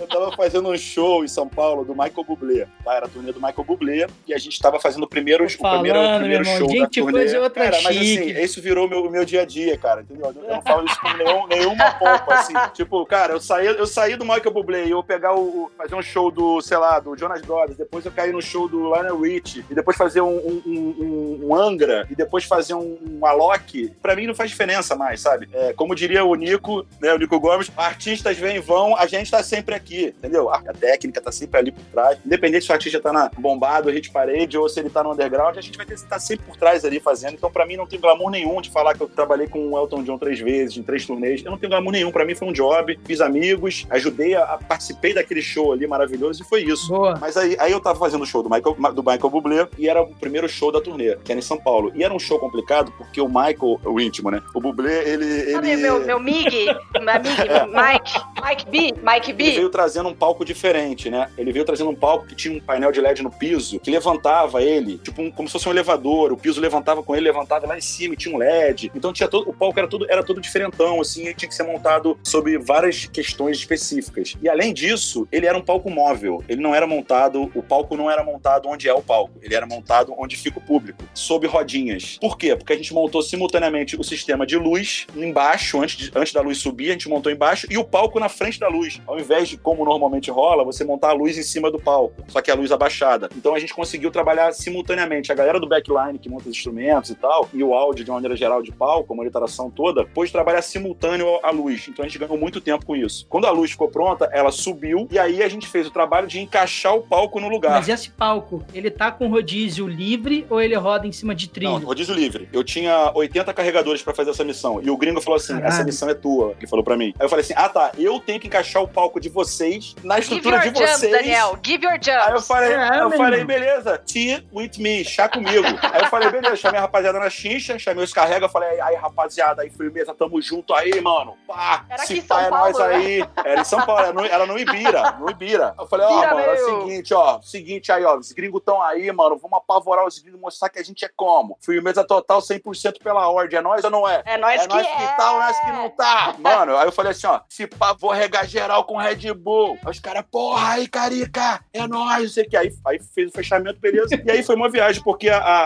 a- foi, a primeira, foi a primeira turma da Onstage da, do curso de Uhum. show business, que chama. E a Bianca e a Fabi levaram a primeira turma pra assistir essa montagem do Michael Bublé. E ficaram sentados, eram mais ou menos umas 30 pessoas sentadas na arquibancada. Sentaram todo mundo lá, ficou todo mundo sentadinho lá assistindo. E eu lá, igual um maluco, coordenando aquela, aquela maluquice toda, não sei o quê. Aí um pouquinho antes dessa, dessa missão de encaixar o palco, a Fabi me chamou e falou assim: Dani, você não quer, tipo, explicar pras pessoas o que tá acontecendo agora? O que, que aconteceu, que ponto vocês estão, não sei o quê, rapidinho, coisa de 10 minutos só pra contextualizar a galera. Aí eu falei assim: tá Rapidinho, bom. gente, detalhe, rapidinho, tá? Ela falou Aí eu rapidinho. fui, e aí, tipo assim, eu falei, ó, galera, sejam bem-vindos, tá? A gente tá aqui, ó. Como vocês viram, vocês estão pegando um, um negócio novo, que a gente montou o palco fora do lugar. Como vocês estão vendo, daqui a pouco eu vou lá, vou dirigir esse palco, não sei o que, vou botar no lugar, não sei o que. Tô me borrando todo, mas vamos lá. E o pai, todo mundo riu e tal. Aí, beleza. Aí o gringo me chamou e falou, ó, Dani, o que você tá fazendo aí? Vem pra cá, tá falando demais. Eu falei, não, eu falando muito, não. Aí, Oh, voltei- não! aí, aí eu mandei aqui assim, who? Me? Não. Não, Ah. Aí, fui, aí, aí, aí, aí, aí foi uma viagem, porque aí eu fui pra lá pro palco. Eu fiquei sozinho em cima do palco, orquestrando os carregadores pra fazer empurrar, com alguns gringos me dando parâmetros ali, ó. Aqui mais um pouquinho, menos aqui, mais ali, então não sei o quê. Então eu falava, vai, lado direito, lado esquerdo, não sei o quê, parará, parará, parará, parará, pum, foi. Encaixamos o palco, foi lindo, maravilhoso, funcionou, aí eu deu o restante do trabalho, não sei o quê. Depois eu fui fazer uma turnê do, do Queens of Stone Age. É, mini turnê, eram, eram três shows. E aí a gente fez a mesma coisa na, no Espaço das Américas. O show foi lá e tal, e a Fabi levou uma galera pra assistir e tal. E lá na hora, ela chamou o Bill Ramey, que é o cara, o produtor que tava com, com, com Queens of Stone Age. E o Bill Ramey é um cara que, tipo assim, é o pica das galáxias do rock and roll, de produção, assim, de, de produção técnica e produção geral, production manager e tal. O cara é muito, trabalhou com, porra, desde o feito no More lá no final dos anos 89 pra 90 lá. O cara, enfim, essa galera tá no rock há muito metálica, muitos anos. O cara é muito, muito grandioso, assim, um cara muito. E aí, pô, eu falei, pô, o cara vai dar uma palestra pra galera, eu vou lá assistir também, né? Não sou bobo nem nada, vou ver o mestre falando, porra, vou absorver um pouco. E aí fui e fiquei assim, tipo, fui ali no, no América no estacionamento, que tava muito barulho lá dentro, a gente foi lá pra fora. E aí tinha uma empilhadeira, assim, eu fui e fiquei sentado na empilhadeira meio distante pra não, não ficar ali meio ah, eu queria ouvir, mas não queria ficar fazer, fazer parte, assim. Então eu fiquei meio distante, cara. E aí as pessoas começaram a fazer perguntas, ele começou a responder, responder, responder. E aí alguém, alguém perguntou exatamente, pô, como é que você vê que tá o Brasil e os brasileiros em relação aos gringos no show business, assim, em termos de job, de, de trabalho? Aí ele falou, cara, eu conheço muitos brasileiros que podem trabalhar em qualquer lugar do mundo, sem problema nenhum. Conheço diversas áreas, poderiam estar com com a gente na turnê aqui tranquilamente. E aí virou, olhou pra empilhadeira virou e falou, inclusive, como por exemplo o Dani aqui, tá aqui com a gente na turnê e tal, não sei o que, parará. Aí me chamou e aí eu fiquei meio que com ele ali, falando a parte brasileira, ele mesmo entrevistando os alunos ali também e tal. E depois disso, cara, a Fabi e a Bianca, na verdade, mais a Bianca até, porque a Fabi nessa época ela tava mais por trás do negócio e a Bianca que era a pessoa mais força motriz, né? E aí ela me, me chamou na xincha e falou, Dani, pô, cara, acho que é você o cara para fazer um curso técnico pra gente lá. O que, que você acha disso? Eu falei, tudo bem, mas assim, só se eu puder ter autonomia total do meu material. Ela falou, cara, o que você produzir, obviamente você manda pra gente né, consultar e tal, mas o que você produzir tá tudo certo. Eu falei, beleza. Fui para casa, em uma semana eu produzi minha apostila e meu PowerPoint, como eu queria falar, o que eu queria falar, do jeito que eu queria falar. Elas aprovaram e eu parti para fazer a primeira turma em 2016. E, eu, e aí eu vou falar uma coisa que eu falo em toda a minha aula, provavelmente o Dani vai ratificar, vai confirmar, espero que sim, tá? O que que eu falo na minha aula? Que eu falo assim, cara, não é a minha aula, meu workshop, a minha palestra, ela não é uma aula de um professor com alunos. Eu, eu nunca considerei isso. Quando você fala, ah, mas como você virou professor, isso aqui, eu não me considero um professor, assim, na hora que eu tô dando aula, não é, para mim, não é uma aula de um professor com alunos. É uma troca de informações de uma pessoa que está no mercado com quem está entrando no mercado. Então, para mim, é basicamente é isso, é passar informação para quem está chegando. E por que que eu falo isso? Porque eu acho que é isso mesmo. Meu, meu papel ali é tentar mostrar na prática para as pessoas como é o nosso mundo ali, como fazer parte dele. E se eu tô falando isso para as pessoas, eu falo isso com certeza, convicção total de que essas pessoas vão entrar no mercado e eu vou trabalhar com elas. Isso começou a acontecer a partir de 2018. Eu tanto comecei a encontrar os alunos em empresas que, que né, ah, eu queria trabalhar com som. Aí eu indiquei esse cara para empresa de som quando eu vi o cara estava trabalhando lá. É, mil coisas que aconteciam e aí daqui a pouco essas pessoas já estavam no mercado. Então, para mim é muito gratificante fazer parte da trajetória dessas pessoas, sabe? Contribuir um pouco para que essas pessoas entendam melhor o nosso meio e também contribuir com o nosso meio em geral, porque se todo mundo tem mais informação, o meio fica melhor. Uhum. É aquela história que eu falei, ninguém tem tempo para parar, você foi nisso. Você não tem tempo para parar para explicar para Rania que a van, sei Nossa. lá, alguma, alguma coisa na hora que a van tá chegando. É, é você não, entendeu? Você vai parar para explicar tá para ela. comendo ali, você tem que explicar não o que tem é. Como. Então assim, se essa pessoa já vem com informação, porra, todo mundo ganha, sabe? Para mim é, é, a teoria contrária do que, ah, não, você vai estar tá entregando, entregando ouro pro bandido, você vai dar os segredos para essa pessoa, ah, essa pessoa vai roubar, roubar o seu bicho. job, vai roubar o seu job. Eu falei, brother, das duas uma, se a pessoa que tá entrando no mercado agora vai roubar o meu job com a informação que eu dei para ela, ou eu sou muito ruim, né, e, e, alguém vai me superar mesmo, ou ela é superdotada, acabou de entrar no mercado e vai me tirar do mercado, assim, sabe? Alguém que chegou e vai tirar alguém. E se for a segunda opção, cola nela, porque ela tem muito a te pois ensinar, é. né? Não,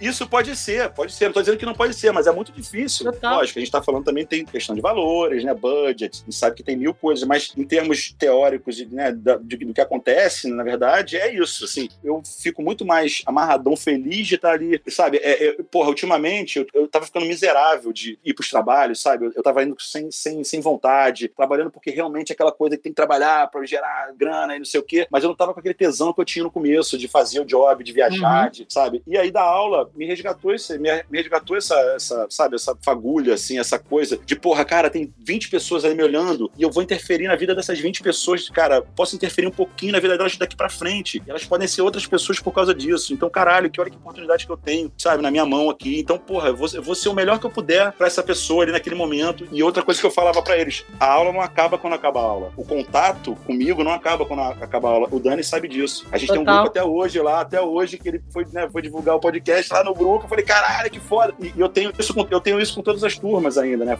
Então, cara, é, é muito, é muito bacana, é muito bacana eu descobri que eu tenho, eu tenho uma vocação para ser professor, assim, você vê, vê que eu né, falo bastante, ah, tá? Eu gosto. Você deu para notar, gente, que o Daniel fala bastante. Eu gosto de explicar, assim, sabe? Eu gosto de, eu gosto de, pô, eu gosto de, de, conversar com pessoas que me dão informação, de trocar informação. Pô, eu gosto de conversar com o Pedro Ribeiro, por exemplo, um cara que sabe tudo de tudo, um cara, pô, sabe, mestrão, assim, pô, eu encontro pessoas que, eu, sabe, é, é, me inspiram, o próprio Nico Gomes, o Morris, são pessoas que eu, que eu uhum. cara, quando eu tô com eles ali, eu sou uma esponja, eu tô absorvendo aquela informação. E quando eu tô com uma, quando eu posso passar a informação, eu fico amarradão de passar aquela informação ali, sabe? Com um receio nenhum, assim, cara, a informação é essa aqui, ó. Pô, é assim que rola, é assim que vai ter. Não se prenda a isso, porque isso não vai acontecer. Se prende aquilo aqui, porque isso aqui. E é isso aí, cara. E vambora, é sabe? o caminho do bem, Eu mesmo. acho que isso contribui para tudo, para todo mundo, claro. sabe? Pô, eu, eu, tenho um feedback absurdo com isso, sabe? Eu dou um felizão com isso. E ainda teve um outro negócio que nunca foi meu objetivo, mas que alguns alunos começaram a me gerar job também. Então, pô, o cara, quando chegou numa posição lá, X, ele falou assim, pô, vou contratar o Dani pra cuidar do meu evento, óbvio. E aí eu fui fazer, né? Fiz, já fiz alguns eventos com, com alunos tanto do Rio quanto de São Paulo. Foram excelentes, inclusive fizemos, né? Fizemos é, muitas coisas juntos já, né, Dani? Tipo, uhum. festivais e Rock in Rios e tal. Então, assim, pra mim é sempre um prazer ver, pô,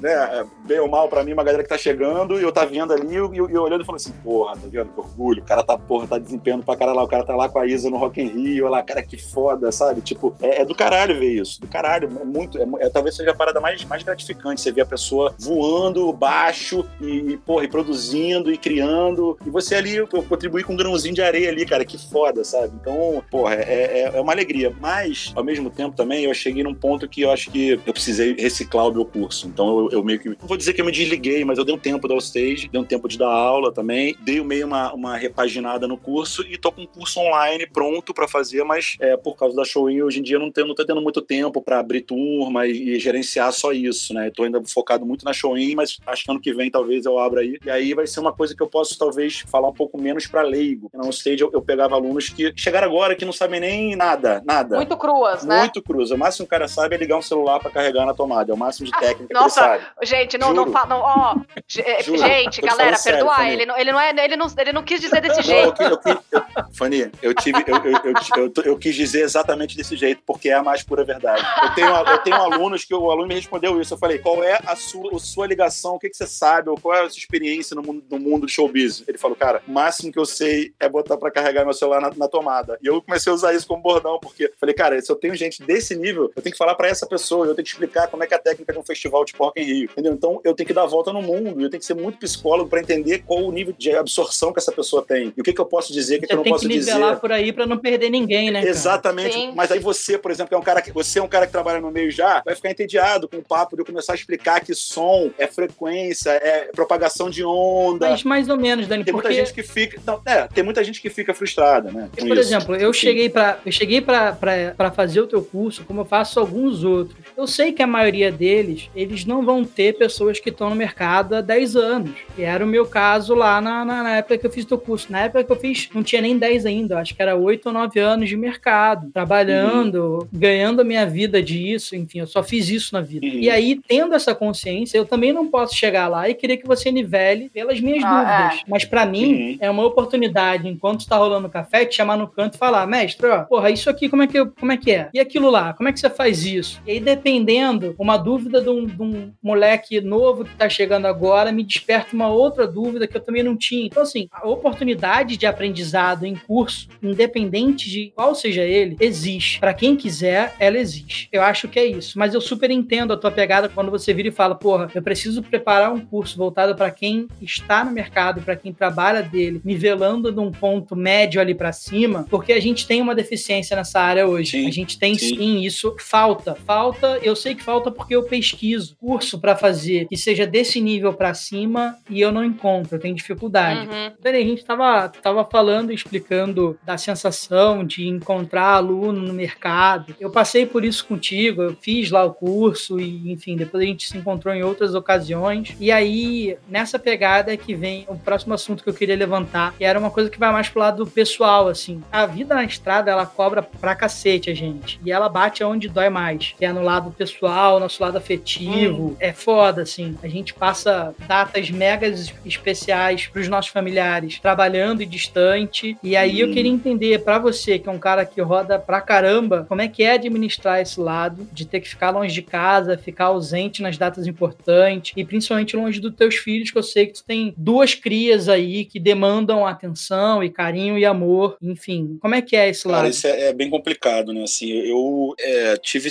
vou dizer, vou dizer sequelas, mas assim, tive, tive, é, não sei nem dizer o que, mas assim, basicamente de 2009 em diante, minha vida foi na estrada mesmo, assim, emendando um job no outro. Às vezes eu tô uma semana viajando numa turnê, aí alguém me liga e fala: Você pode estar em tal dia, não sei o que. Eu falo: Posso, mas eu tenho que sair. Eu vou estar em, Aracaju nesse dia. Você pode fazer a passagem de Aracaju pra Floripa? Eu posso. Porque eu não trabalho com um artista específico, né? Então eu trabalho com o que aparece. Aí, às vezes, uhum. emenda um corporativo na turnê, barará, barará. Então você fica pulando de job em job. Às vezes lá em casa, chegou dias assim, provavelmente já passou por isso. Você chega em casa de manhã de um voo, bota a roupa pra lavar, troca e de noite voa de novo pra outra coisa, sabe? Você fica em casa, tipo, horas, não chega a ficar nem um dia. Então isso me, me deu, me deu, assim, muitos solavancos, né? Em dois aspectos eu te, eu te diria que acho que afeta mais. O físico, meu físico particular, e a minha relação com família. E aí, assim, as duas eu sofri pra caralho. Pra te dar um exemplo do físico agora, re recente, eu tava sofrendo dores muito grandes na coluna, muito, muito fortes e tal. E aí, pô, braço dormente, perda, perda de sensibilidade na, na ponta dos dedos, uma, uhum. uma, coisa complexa, complexa. E aí, pô, eu, eu ia fazer ano passado pela On Stage, eu ia ia dar aula em comunidade, puta projeto de comunidade. Cara, no dia que eu ia dar aula na comunidade, eu tive uma crise, fiquei uma semana de cama e eu não sabia o que, que era. Aí me dava tontura, problema de pressão, como se fosse uma, um peso no corpo, como se tivesse com dengue, assim, um corpo pesado. E aí, cara, isso foi se, se arrastando. Aí, no final do ano, eu não consegui fazer um evento. Esse ano, esse ano, no começo do ano, eu também não consegui fazer um evento. Falei, cara, eu vou ter que ver o que está acontecendo. E fui fazer ressonância e tal. Descobri que eu tô com três vértebras é, na cervical, quase dando hérnia. E elas estavam prensando todo o meu sistema nervoso, meus tendões e tal. E aí isso Bem-vindo ao é, grupo. entrar cara. numa história de plexo braquial, que é uma coisa de tendão e tal. Por isso que eu tava Uhum. com perda de sensibilidade. Enfim, uma, uma história que tava quase no nível é, operatório, assim. Ia ter que entrar numa, numa- num esquema de cirurgia e tal. E aí, cirurgia na cervical, medula, sabe como é que é, né? Eu- é uma coisa Punk que eu tenho um caralho. cagaço do caralho. Então, porra, já tava. no- isso foi bem agora no carnaval. Então, assim, eu já tava em pânico. E aí, o que que aconteceu? Veio a pandemia. Eu parei de viajar, acabou o job, acabou tudo. Eu fiquei praticamente seis meses sem realmente sem fazer absolutamente nada. E o que que aconteceu? Desapareceu tudo que eu tinha de problema físico. Então, todas as dores que eu tinha, toda esse- essa, essa carga que a gente tinha no corpo de viajar, de Psicossomático, né? dormir, O, é, tudo, é, o estresse, né? a pressão, a pressão de- do, do show ao vivo tem que acontecer, tem que acontecer, tudo que acontece na, na estrada e tal. Cara, desapareceu completamente, voltei a fazer exercício, tô com um osteopata acompanhando e tal. Então, assim, isso é, isso é o primeiro resultado, né? O impacto físico, que a gente tem, tem que ter uma resistência muito grande, física e emocional, pra aguentar estar numa turnê. As pessoas falam, ah, tava lá na turnê, caralho, como é que eu vou ver? Cara, você não sabe o que é estar numa turnê dessas. Não é tipo assim, mano, eu vou acordar, é. vou acordar, É. eu vou pro hotel, pra piscina, aí depois eu vou tomar um cafezão. Aí, Aí lá mano, tirar selfie com o artista, né? Ô, vamos Mano, lá. É aquela, é Glamour, aquela né? história. É 8 horas da manhã correndo no café da manhã pra entrar na van, pra chegar lá e ficar até 8 horas da noite sem comer direito. Ah, sem tomar banho, não sei o quê. Quando muito, consegue voltar no hotel, tomar banho e volta pro evento. Quando não dá, você fica direto. Vai chegar no hotel só 4 horas da manhã de novo, Nunca tem que vi correr. isso acontecer, que hora que a galera volta pro hotel pra tomar banho, assim. Eu tô falando que de repente o Dani, o Dani trabalhando com artista, talvez ele consiga. isso não sei. aí, cara, eu, Tem eu luto pra ter isso aí, repente, bicho. A é, volta no é, tá hotel é vendo? uma luta Pois minha. é, pois é, cara. Aí, assim, você vai ficar até 4 horas da manhã lá, vai fazer o loadout no caminhão com 60 carregadores, uma fuligem, uma, uma, uma graxa, vai chegar no hotel de novo 5 horas da manhã e às 8 você vai estar voando pra próxima cidade. Então, assim, o glamour é zero. Por isso que eu falo, ah, eu fiz essas turnê todas, mas assim, pra mim não tem glamour nenhum. Não tem uma, um, um senso assim de tipo, nossa, mas eu estava lá com, no, no- no Castelo de Caras com a Beyoncé, não é nada disso. A Beyoncé mal, me- mal, mal, eu mal vi a Beyoncé. O que eu vi foi o caminhão, os 70 mil cases, os gringos berrando, A logo, sabe? né? A logo escrita É, Beyoncé. Beyoncé no telão. Não, a Beyoncé, no caso, eu até tive contato com ela, porque eu sou Ah, amigo porque do ela diretor gostou de palco. mim, ela foi minha cara, ela foi a minha não, não, cara, não, né? Não, não, não, nada, nada disso, nada é, disso. é truta aqui, Não, ó. eu até gostaria, porque, né, tipo assim, pegar agora e falar, peraí que eu vou ligar pra ela aqui só um minuto. Não, não é isso, assim, é porque é, eu, sou, eu fiquei amigo do diretor de palco dela, que fazia o Justin Bieber antes, e aí eu fiquei amigo dele, quando ele foi pra Beyoncé e me viu, falou, pô, caraca, eu quero você no palco comigo e tal, e aí é, Uhum. Teve uma turnê dela que ela, ela descia do palco, ia por baixo do palco, e ela ia pela barricada até um palco B no meio da galera. E era eu, o diretor de palco e o segurança dela, que a gente fazia esse movimento. Era tipo cada um numa posição, então eu, eu cuidava da cortina, da lanterna com o segurança, ele me dava o ok, eu dava o ok pra esse cara, mas era eu e ela, ela e ele embaixo do palco num, num cubículo de dois por dois, sabe? Então, tipo, no quarto show ela já, ela já respondia o que eu falava. Então, assim, não que ela virasse, tivesse virado minha amiga nem nada disso, mas, porra, eu falava assim, we are ready to go. Aí ela, ok, Danny, just a minute. Me chamava de Danny, pelo menos. Então, tipo assim, Ah, pô, Entendeu? intimidade, é amiga, irmão. É, pode é, falar. mas assim, é, mas assim, minha best friend.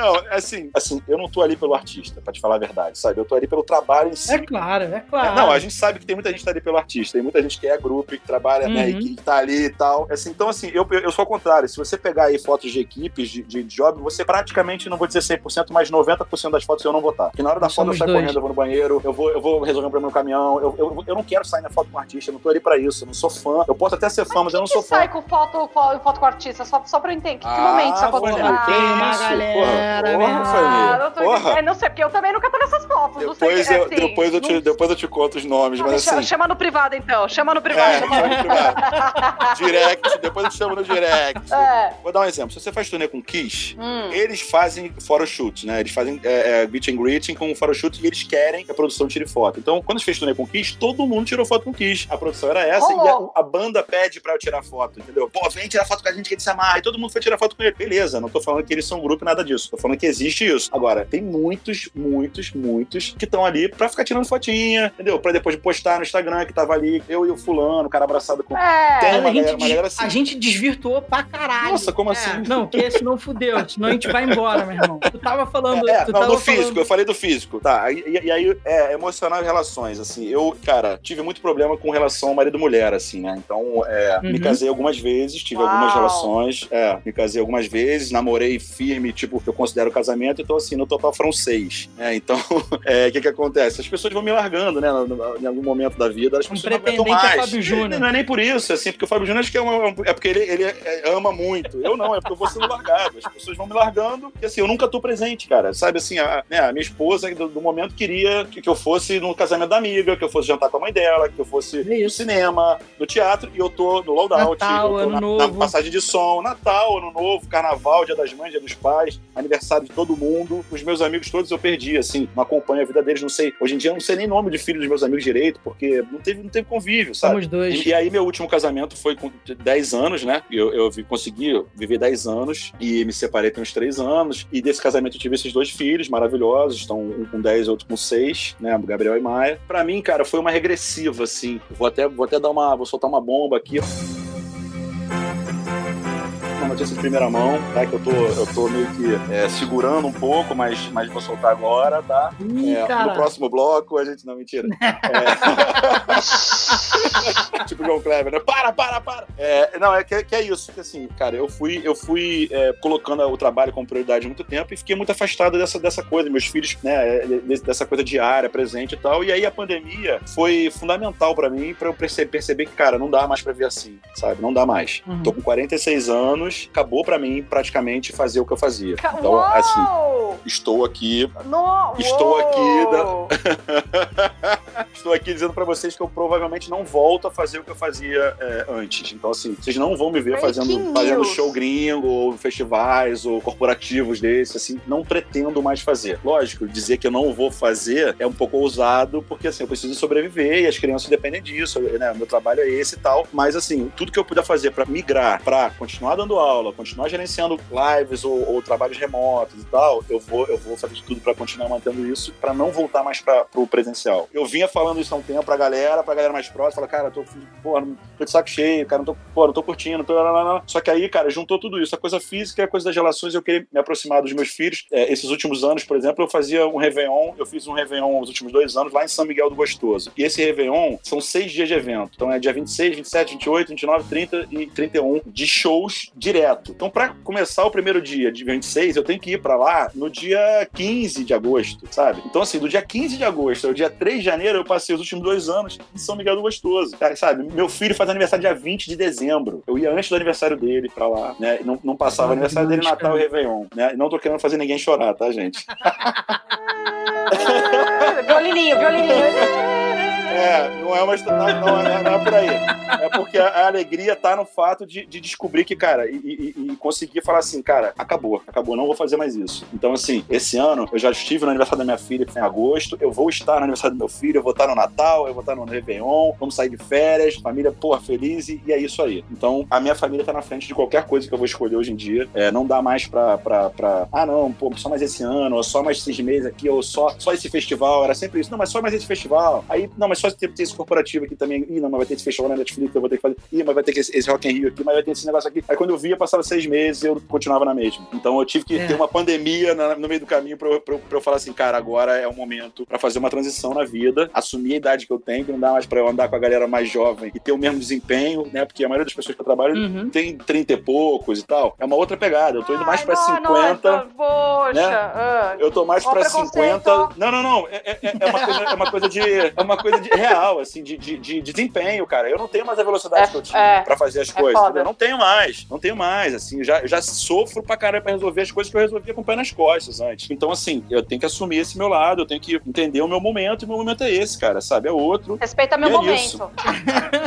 ninguém vai dar a mínima, cara, porque tem, tem várias outras pessoas já no mercado e é isso aí. A gente, é, né, ninguém é insubstituível e, porra, vamos que vamos. Entendeu? Eu não sabia que a história ia seguir por esse caminho, mas eu tinha alguma noção de que, no teu caso, isso ia repercutir para um caminho diferente. Porque uhum. tu é um cara que faz muita coisa, desde coisas grandes a coisas pequenas, Sim. e tá sempre trabalhando. Nunca te vi com problema de agenda, com falta de trampo. Não, isso eu nunca tive. Graças a Deus, o meu telefone e meu e-mail tava sempre bombando. Inclusive, eu tive a sorte de conseguir até, como a gente fez uma brincadeira no começo, de passar job. Uhum. Eu faço parte de uma rede. Assim como o Pedro, a galera do Pedro tem lá o Mão Mão Grossa lá, sim, né? Sim, que, é, que, é, a rede deles, a gente tem a nossa. Então tem eu, o Café, Rodrigo Viete, Thiago Machado, Tobel Lambelo, oh, Tobel Lambelo. Ó, patota. É, o Fábio Falcão, né? Quintela. Aqui no Rio mesmo, o Gil Menezes, é, enfim, a gente tem uma rede. Então, pô, se eu não posso, eu vou, eu vou botar alguém que eu, que eu confio lá, né? E eu vou te falar, eu nunca te chamei, Dani, porque eu sei que você tá com artista. Eu, a partir do momento que você fala assim, ó, oh, tô frio no mercado, tipo, mano, acabou pra tu. vai trabalhar pra, vai trabalhar pra caraca, mais é isso, entendeu? Então, assim, cara, eu, eu decidi isso que a partir do, desse ano, agora já tô na Showin, isso já tá rolando. Tem uhum. outros projetos, como, como a gente falou um pouquinho fora do ar, eu quero fazer canal no YouTube, começar a falar de coisas que eu gosto também, sabe? Falar de outras coisas. Né? Não, quero mais, não quero mais falar só de técnica, de equipamento técnica, só desse mundo. Não, eu quero né, ampliar. Eu sou, sou maníaco com várias outras coisas, assim, tenho vários hobbies e vários interesses. Então, sei lá, eu vou começar a arriscar, né? né, né? Vocês, vocês perceberam que eu gosto de falar um pouquinho. Se deixar, eu falo pra caramba. Então, assim, eu tenho que desaguar isso tudo em algum lugar. Como eu falei, eu tenho um canal já no YouTube que eu não, ainda não, não uploadei nada, mas breve, breve eu acho que eu vou estar fazendo um programa aí. Não sei se vai ser o Mundo Pires mesmo ou o Pires ah, Show. Meu voto é Mundo Pires, hein? Mundo é, Pires Mundo é melhor. Já é, nome, já é, o nome, do canal, mas eu queria, eu queria mais pra frente eu, eu, vou, eu vou explicar melhor isso. Aqui vai ter vários programas para tópicos, de assuntos diferentes. Né? Vou querer fazer um só sobre Star Wars. Eu sou muito. Vou, aí, aí tem que me chamar. Aproveitar e falar um pouco sobre isso, para conversar com quem não conhece muito desse meio, né? Falar um pouco pra galera um pouco mais velha também, né? não é só pra molecada. Então. Da galera do científico, né? né? É, vou chamar minha, minha, minha, patota, a minha patota do científico. Isso, isso. O meu pessoal do científico, entendeu? A gente tá chegando na parte que é mais de curiosidade para saber a respeito uhum. da tua vida do que propriamente de produção. Mas é claro que as coisas se misturam, né? Porque sim, a sim. nossa profissão é, é, o nosso estilo de vida, não tem a jeito. Muito, a gente é muito ligado, né? A gente é muito ligado a isso. É, é, e aí nessa pegada eu queria saber que história é essa do 14 Me Persegue. Cara, isso é, uma, isso é uma, uma coisa desde moleque, assim, que eu, eu sempre tô esbarrando com o número 14 onde eu, onde eu vou, né? E aí isso foi se intensificando e quando eu fiquei adulto eu comecei a perceber que era uma, era uma coisa real, assim, não era uma paranoia na minha cabeça. Eu pedia para as pessoas olhar e falar, cara, pelo amor de Deus, vê, vê qual é o número daquele case ali. Era 14, sabe? Eu, eu ia pegar um quarto de hotel, era 14. Começou, aí eu falei assim, cara, eu vou fazer, vou começar a registrar isso no meu Instagram. Aí criei essa hashtag 14 me persegue e comecei a postar. E aí, assim, se você ver no Instagram, tem já, sei lá quantas, 50 uma lá. cacetada, eu é, fui ver. O mais surreal de todos foi uma, uma que eu tava com meu irmão, cara, no Big B, uma loja de sucos aqui no Rio, em Copacabana. Eu tava assim, a gente tinha saído de um ensaio, sei lá, e aí eu tava tomando um açaí, Big cara. B, que há uns anos atrás vendia o salgado a um real e era o salgado Exato. mais gostoso do Rio de Janeiro. É, pra mim ainda é o melhor açaí, ainda é o melhor açaí do Chega lá às três e meia da manhã, meu irmão, tu pede um joelho, vem o joelho clássico, bom pra Exatamente. Ó, meu, para os paulistas aí, joelho é enroladinho de queijo presunto, firmeza? Nossa! joelho é enroladinho de queijo. Nunca pois é, ouvi. É, pois é. Prazer, prazer foi tradução pro paulistês pra vocês. Não tá conversa bom? com esse negócio de, de, de, de tradução de, de, local, de biscoito, bolacha, porque assim, vai ser, vai, agora vai... Não, não, não, não, olha só. Vai, vai iniciar a Terceira Guerra Mundial. Olha só, eu vou falar um negócio. Eu amo São Paulo. Eu sou o carioca, talvez, que mais ama São Paulo que você conhece. Então, assim, eu só imito e curto sotaques de cidades que eu gosto muito. Por isso que eu falo, mano, eu sou muito de Sampa, mano. Eu sou muito Zack Nark ali, sabe? Eu sou muito. Bah, eu sou muito. Nark, eu sou Deus. muito racionais, mano. Eu sou muito SP, mano. Firmeza? Aí o crioulo existe amor SP, mano.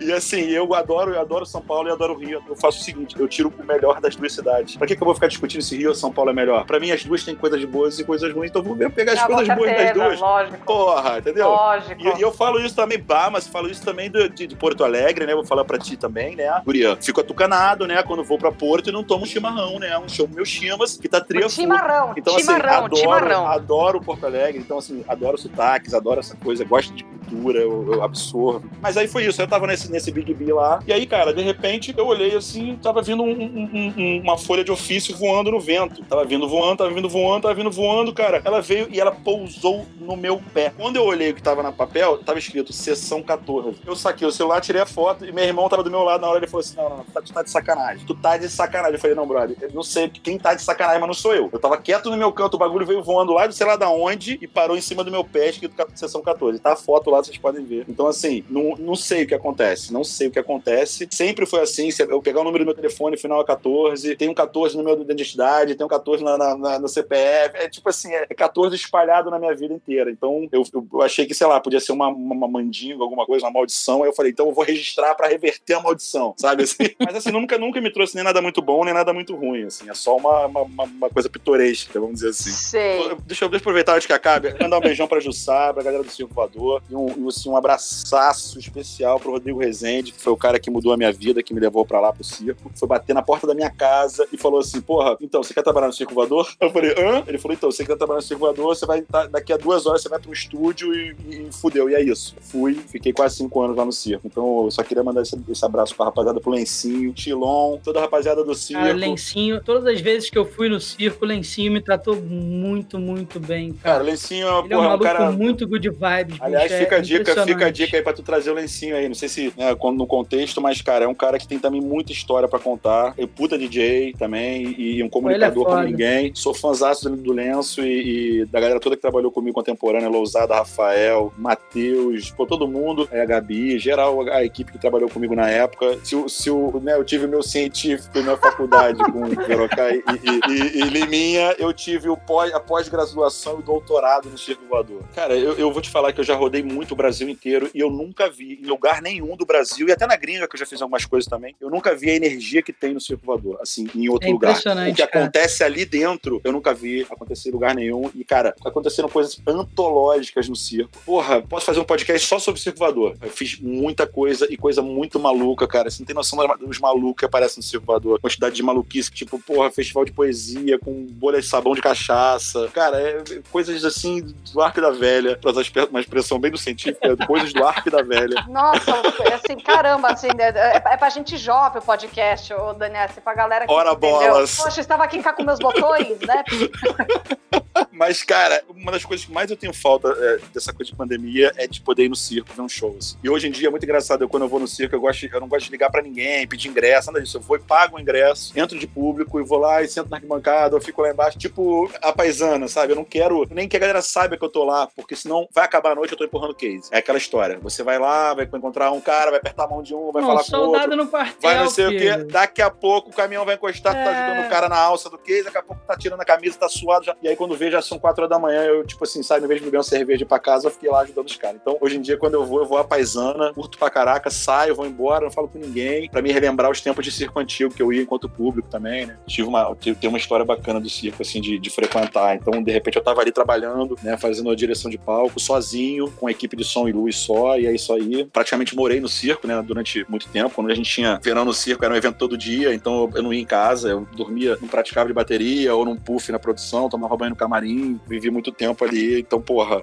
é, realmente o circo eu posso dizer que é minha segunda casa, porque durante muito tempo foi minha primeira casa. Assim, então, tem uma puta saudade de ir pra lá ver show e, e, e, curtir a energia do circo. Acho que pro artista também, né? Imagino que. A, a, eu não sei se a Isa já chegou a fazer show lá. Não, ainda não, cara. Isso é uma parada que, bicho, quando acontecer, meu irmão, vai. Não, vai... e você vai se lembrar dessas palavras que a gente tá tendo aqui, essa conversa que a gente tá tendo aqui agora. E eu o já que fiz, acontece ali. Eu já fiz show lá com outros artistas, sacou? Ah, então tu já tem essa. Já tem essa, não, essa, esse, bicho, esse... eu já fui. Cara, eu já fiz orquestra voadora no circo. Porra, irado. Eu irado. já fiz show do ponto de equilíbrio com participação Nossa. da Lucia Alves. É outra Ponto pegada. Ponto de equilíbrio é foda. Você me puxou aqui, não. Eu me lembrei do primeiro show deles no circo, assim, a galera totalmente, tipo, bicho foda, do mato, assim, tipo, foda. caralho, vamos tocar no circo e depois ver os caras tocando, lançando, lançando disco, sozinho, lotando, sabe? É muito do caralho, adoro, adoro o ponto de equilíbrio. É do caralho, cara. E vem pô. cá, outra curiosidade que eu quero saber é a seguinte: quais são as semelhanças entre o Skate Way of Life hum. e o Produção Lifestyle, velho? caralho, talvez essa é uma das melhores perguntas que alguém já me fez. Pô, eu, eu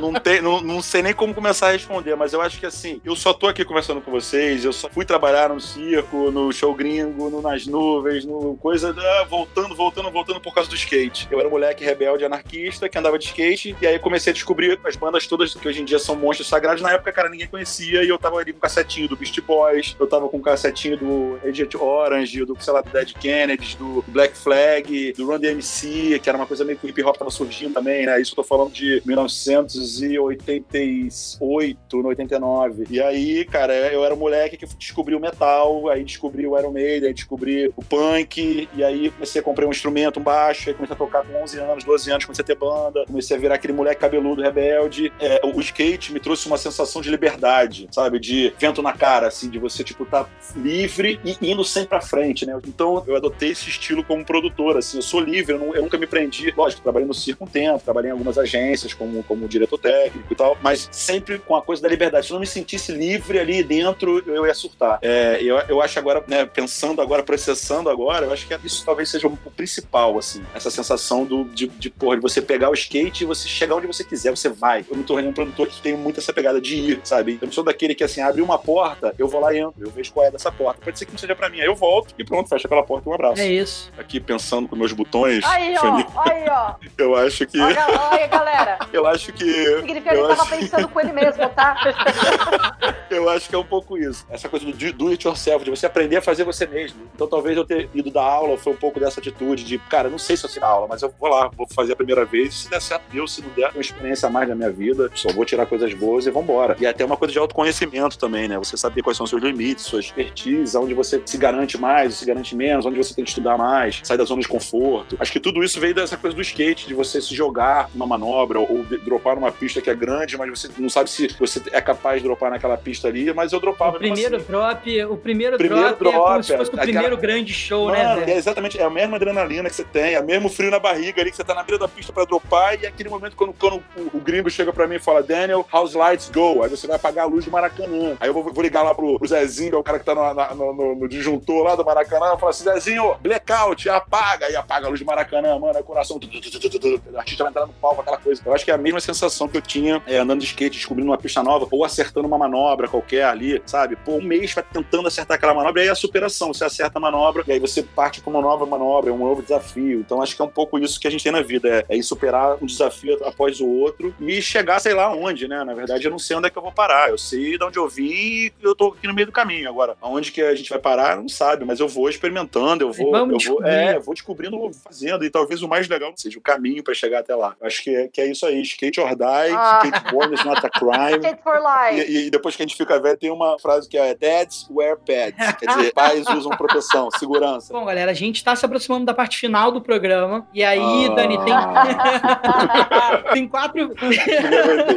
Na primeira temporada tinham três perguntas que eu fazia a todos os convidados. E agora são quatro perguntas que a gente vai estar fazendo para todos eles. Entrou mais uma nesse rol. É, Uhum. a primeira delas é a seguinte: eu quero saber se no início da tua carreira passou pela tua cabeça que você estaria onde você está hoje, fazendo o que você faz e principalmente com a relevância que você tem. Nunca, absolutamente nunca, até porque a maioria das coisas nem existia, elas foram se criando, né? Tipo, a gente, sei lá, teve o primeiro Rock in Rio 85, nunca nem, sabia que ia ter um outro Rock in Rio que eu ia trabalhar nele, né? Então, como eu te falei, eu era, eu era um moleque skatista, anarquista e eu tava no, no flow. E o flow Aham. dessa minha vida me, me trouxe aqui. Então, assim, não tinha a menor ideia que eu pudesse chegar nem perto disso. Tendo em vista tudo isso que aconteceu na sua vida, anos de carreira, tristeza, sofrimento, gringo, give your just, música, estúdio, ha- Haddad, não sei o que, pá. Você já pensou em desistir? Desistir? É. É, é, assim, é, é, não desistia, mas assim, como eu falei agora, é, eu acho que eu, eu atingi várias coisas que eu nunca imaginei que eu fosse chegar lá, né? Eu fui, eu fui diretor técnico de uma cerimônia paralímpica. Porra, quando eu vi, eu era o único brasileiro na técnica das cerimônias paralímpicas, que foram as cerimônias maravilhosas que a gente teve lá no Maracanã. Então, Uhum. é, eu nunca pensei em desistir, mas agora, nesse momento, como eu falei, a pandemia me fez mudar meu foco. Eu não vou desistir, mas eu vou mudar a maneira como eu vejo o trabalho e como eu me relaciono com ele. De preferência, trabalhar de casa, continuar com essa, essa coisa de home office, mesmo quando voltar ao evento presencial. Como é que você pensa a tua aposentadoria? Porra, então, cara, como eu te falei, assim como eu não pensei quando eu era moleque, no momento que eu tô agora, eu não consigo meio muito pensar nesse, nesse momento pra frente. A minha ideia é, é de reduzir os custos e, e viver simples em algum lugar, sabe, tranquilão. Uma casinha no campo, onde eu possa compor meus rocos rurais, por aí. Entendi. Bom, então vou passar já para a última pergunta, né? Se você não fosse trabalhar com produção com evento ou meio artístico, o que Daniel Pires estaria fazendo hoje? Cara, com certeza eu tenho duas opções que eu, que eu estaria fazendo. Um, ou eu seria historiador, Ah, alguma, alguma coisa, alguma coisa ligada à história, então, ou professor, ou pesquisador, arqueólogo, alguma coisa nessa área, que eu gosto muito de civilizações antigas e essas, essa onda. E relacionado a isso, mas se eu não fosse isso, eu seria algum tipo de cientista, porque é, eu tenho uma tradição na minha família aqui, meu avô era entomólogo, né, cuidava de insetos, foi pesquisador da Fundação Oswaldo Cruz, Pô, tal. que irado. Meu tio é psiquiatra, minha mãe foi psicóloga, então tem uma coisa meio psicologia, psiquiatria, mas ao mesmo tempo de pesquisa também muito grande na família. Então eu tenho essa herança e, e eu, eu posso dizer que com a minha carreira de músico eu levei muito pra esse lado. Talvez por isso que minha banda nunca teve sucesso comercial, porque a gente sempre foi uma coisa mais experimental, científica. Então é onde eu, onde eu fui um pouco cientista foi na música. Hoje em dia eu penso em fazer uma faculdade até de repente de, de história para recuperar esse tempo perdido aí e talvez ter a ver com a apresentadoria, com essa história toda que a gente falou antes. Pô, quem diria? Saindo da sala de aula de produção técnica para a sala de aula de história ou na área científica. É, seria, Ia ser é, um- é um pulo, né? Assim, é um salto, é um salto. Mas assim, cara, é- eu gosto de me reinventar, eu gosto, como eu te falei, eu gosto de desafio. E gosto muito de história, cara. Gosto muito de pesquisar, de estudar, de saber, sabe? Gosto muito de conhecimento, de, gosto de formação, entendeu? Então, assim, eu acho que seria alguma coisa na área de pesquisa, tanto para a área de história quanto para a área científica. Ou alguma coisa até relacionada à física, talvez, também. Eu sei que é um pouco, pode parecer um pouco meio chocante, humanas e, e coisa, mas eu acho que a física também, ela, ela tem esse lado de pesquisa muito grande, principalmente física quântica, né? Essa coisa é, é, astrofísica e pesquisa né, de exoplanetas, essa, essa onda também eu curto muito. Também estou muito ligado no espaço e na cosmologia em geral. Então também talvez pudesse ser uma coisa cientista também para esse tipo de pesquisa. Acho que é basicamente isso. É, com esse papo quase que filosófico no final das Papo contas. quântico, um papo quântico. Pois é. E a gente chega ao fim de mais um episódio. E, Fanny, obrigado pela tua ajuda Pô, hoje. que honra! Meu, cara, participei duas vezes do podcast como convidada. E Não, obrigada a você, amei, amei. E, e que venham mais vezes. Dani, meu irmão, eu tenho que te fazer um agradecimento duplo. Primeiro, por você estar aqui, por dar o teu tempo e contar um pouco das tuas histórias. E segundo, cara, porque você foi meu professor no curso, eu pude aprender contigo lá. E mais do que poder aprender contigo lá, eu também tive a oportunidade de aprender com você fora de lá. E não é todo mundo que tem essa disponibilidade, essa paciência e esse carinho com as outras pessoas dentro do nosso mercado. Então, cara, obrigado por compartilhar comigo e com todos os teus alunos a tua estrada, a tua vivência, mesmo estando fora da sala de aula. Obrigado de verdade. E nesse finalzinho de programa, eu quero que você fale mais uma vez das tuas redes, dos teus cursos. Eu sei que você ainda não está com o curso pronto e fechado para dar, mas acho que as tuas redes já levam o nosso público até você, para que no Uhum. ano que vem você possa estar já com isso engatilhado. E, cara, esse espaço final é teu, cara, para você dar o recado que você quiser, enfim. E obrigado por estar aqui com a gente. O papo foi do caralho. Porra, é, que- o que falar depois disso, na verdade? Tipo assim, caraca, eu que agradeço as suas palavras, cara, porque assim, o que você tá me dizendo é exatamente o que eu tenho como obje- objetivo, sabe? É, é tratar bem as pessoas, é passar o conhecimento, é trocar informação. E, porra, você e outras pessoas me deram a oportunidade de participar das vidas de vocês, um pouquinho que seja. Se eu conseguir interferir ali pra alguma coisa bacana, de um aluno no meio de tantos, já foi um, um para mim já tá um objetivo ali valendo. Então, eu que agradeço a oportunidade de me permitir fazer parte da vida da tua vida, tanto na, na sala de aula quanto depois. A gente trocou várias ideias, a gente passou por, né, por trabalhos e tal, e loucuras mil juntos aí já. E, pô, sempre é um, é um prazer. Você é um cara muito é, organizado. Vi você trabalhando de fora várias vezes já, a tua capacidade de organizar aquela loucura que é trabalhar com um artista daquele porte e outros. Enfim, cara, isso pra mim é sensacional, sabe? É sensacional estar aqui falando pra galera, podendo falar um pouquinho de como é a realidade, né? As pessoas têm muita ilusão de como é o nosso mundo e poder falar um pouquinho acho que é bacana pra galera saber como é. As minhas redes sociais, como eu falei, no Instagram vai ser o mais fácil falar comigo, arroba Mundo Pires, tudo junto. É, quiser mandar e-mail também, pode mandar e-mail aí pra daniel.grave.org. Queria agradecer muito a Fanny, não só por esse carnaval aqui, mas por vários carnavais que a gente passou juntos. Oh, né? são, são, várias, são vários desfiles na avenida e a avenida era duríssima. Pegamos aí vários trabalhos juntos que, porra, suamos a camisa, descabelamos, né? É, é, Choramos, é, aquele, é, é aquele 4 da manhã na sala de produção com todo mundo descabelado, com graxa na cara, tomando aquela única cerveja da vitória, falando assim: caralho, não acredito que acabou, cara. Eu só, eu só queria que acabasse. Pô, eu, Daniel, então, tu fez o check-in e aí, não, já, tá, já cara, mala? Eu, você... eu, agradeço muito a Fanny, pô, fazer check-in e botar no, no, assento do voo que você que gosta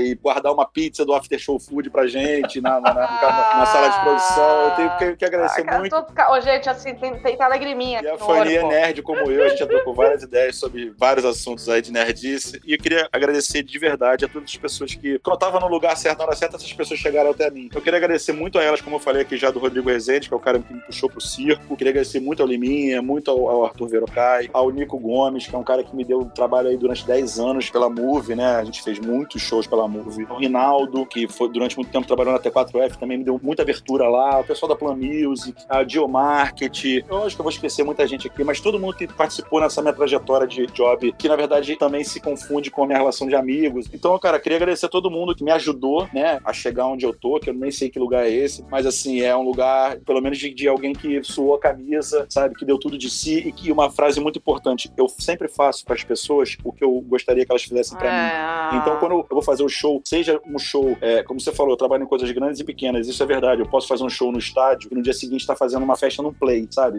Literalmente, assim, não tenho, eu não tenho problema nenhum com isso. Qualquer trabalho para mim é trabalho, eu encaro da mesma maneira, porque eu encaro qualquer trabalho que eu vou fazer para alguém como se fosse se a pessoa estivesse fazendo para mim. Então, acho que isso talvez seja um diferencial também, porque eu nunca vou fazer nas coxas, qualquer jeito, sabe? Porque não é, não é isso não vem, não vem de mim. É, e é isso, e que venha 2021, que venha a vacina. Porra, que venha a vacina, tá pelo amor de show, numa, numa, numa arquibancada de jogo, se abraçando com um gol ou com uma música que a gente gosta. Que passe tudo isso, essa onda de caretice e de conservadorismo, babaca, que não, Radical, que não, não, tra né? não traz Caramba, nada de nada, sabe? Só atrasa e que vê a cultura como uma coisa menor. E o mundo tá assim porque eles estão tratando a cultura como coisa menor. A gente tá sendo o Ministério da Cultura, é uma coisa ridícula. Nossa. Então eu espero que essa onda seja varrida como ela começou a aparecer, que ela tá sendo varrida aí, para que a gente comemore, para que a gente celebre. Eu acho que é talvez a, a palavra principal do nosso momento é, é a gente precisa celebrar a vivo, né?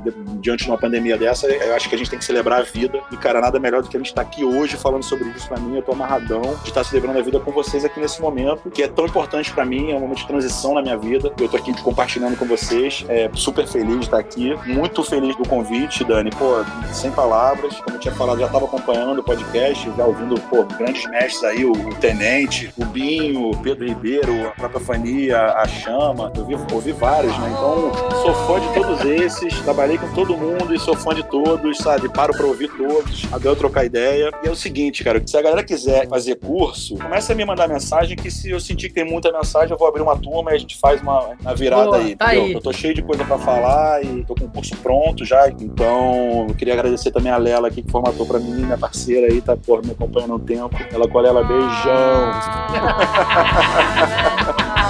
Não aguento, Lelinha. É isso, ó. O recado foi dado. A gente encerra aqui esse primeiro episódio da segunda temporada. E, meu irmão, prepara que a segunda temporada vem pesadíssima. Muito obrigado, Dani. Muito obrigado, fã. Muito obrigado, meninas que fazem o podcast comigo. E até a próxima.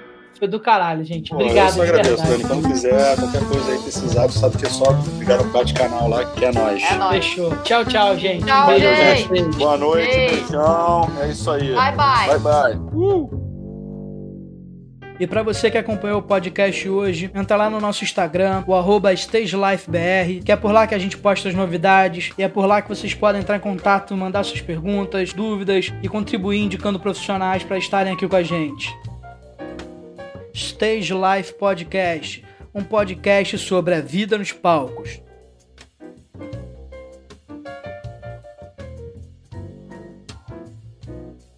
Porra, que pena que acabou, caralho. Pô, são 11h30 ainda. Tá que pariu. Eu ficava aqui até 4 horas da manhã, porque eu vi algum papo que você botou assim: ah, o podcast é pra você abrir uma cerveja, tomar um vinho. Porra, nem eu ia pegar cerveja agora, pô. Isso foi só, foi só esquenta, né? A gente não deu, nem pra, não deu nem pra sentir, eu tira gosto, pô, tira gosto.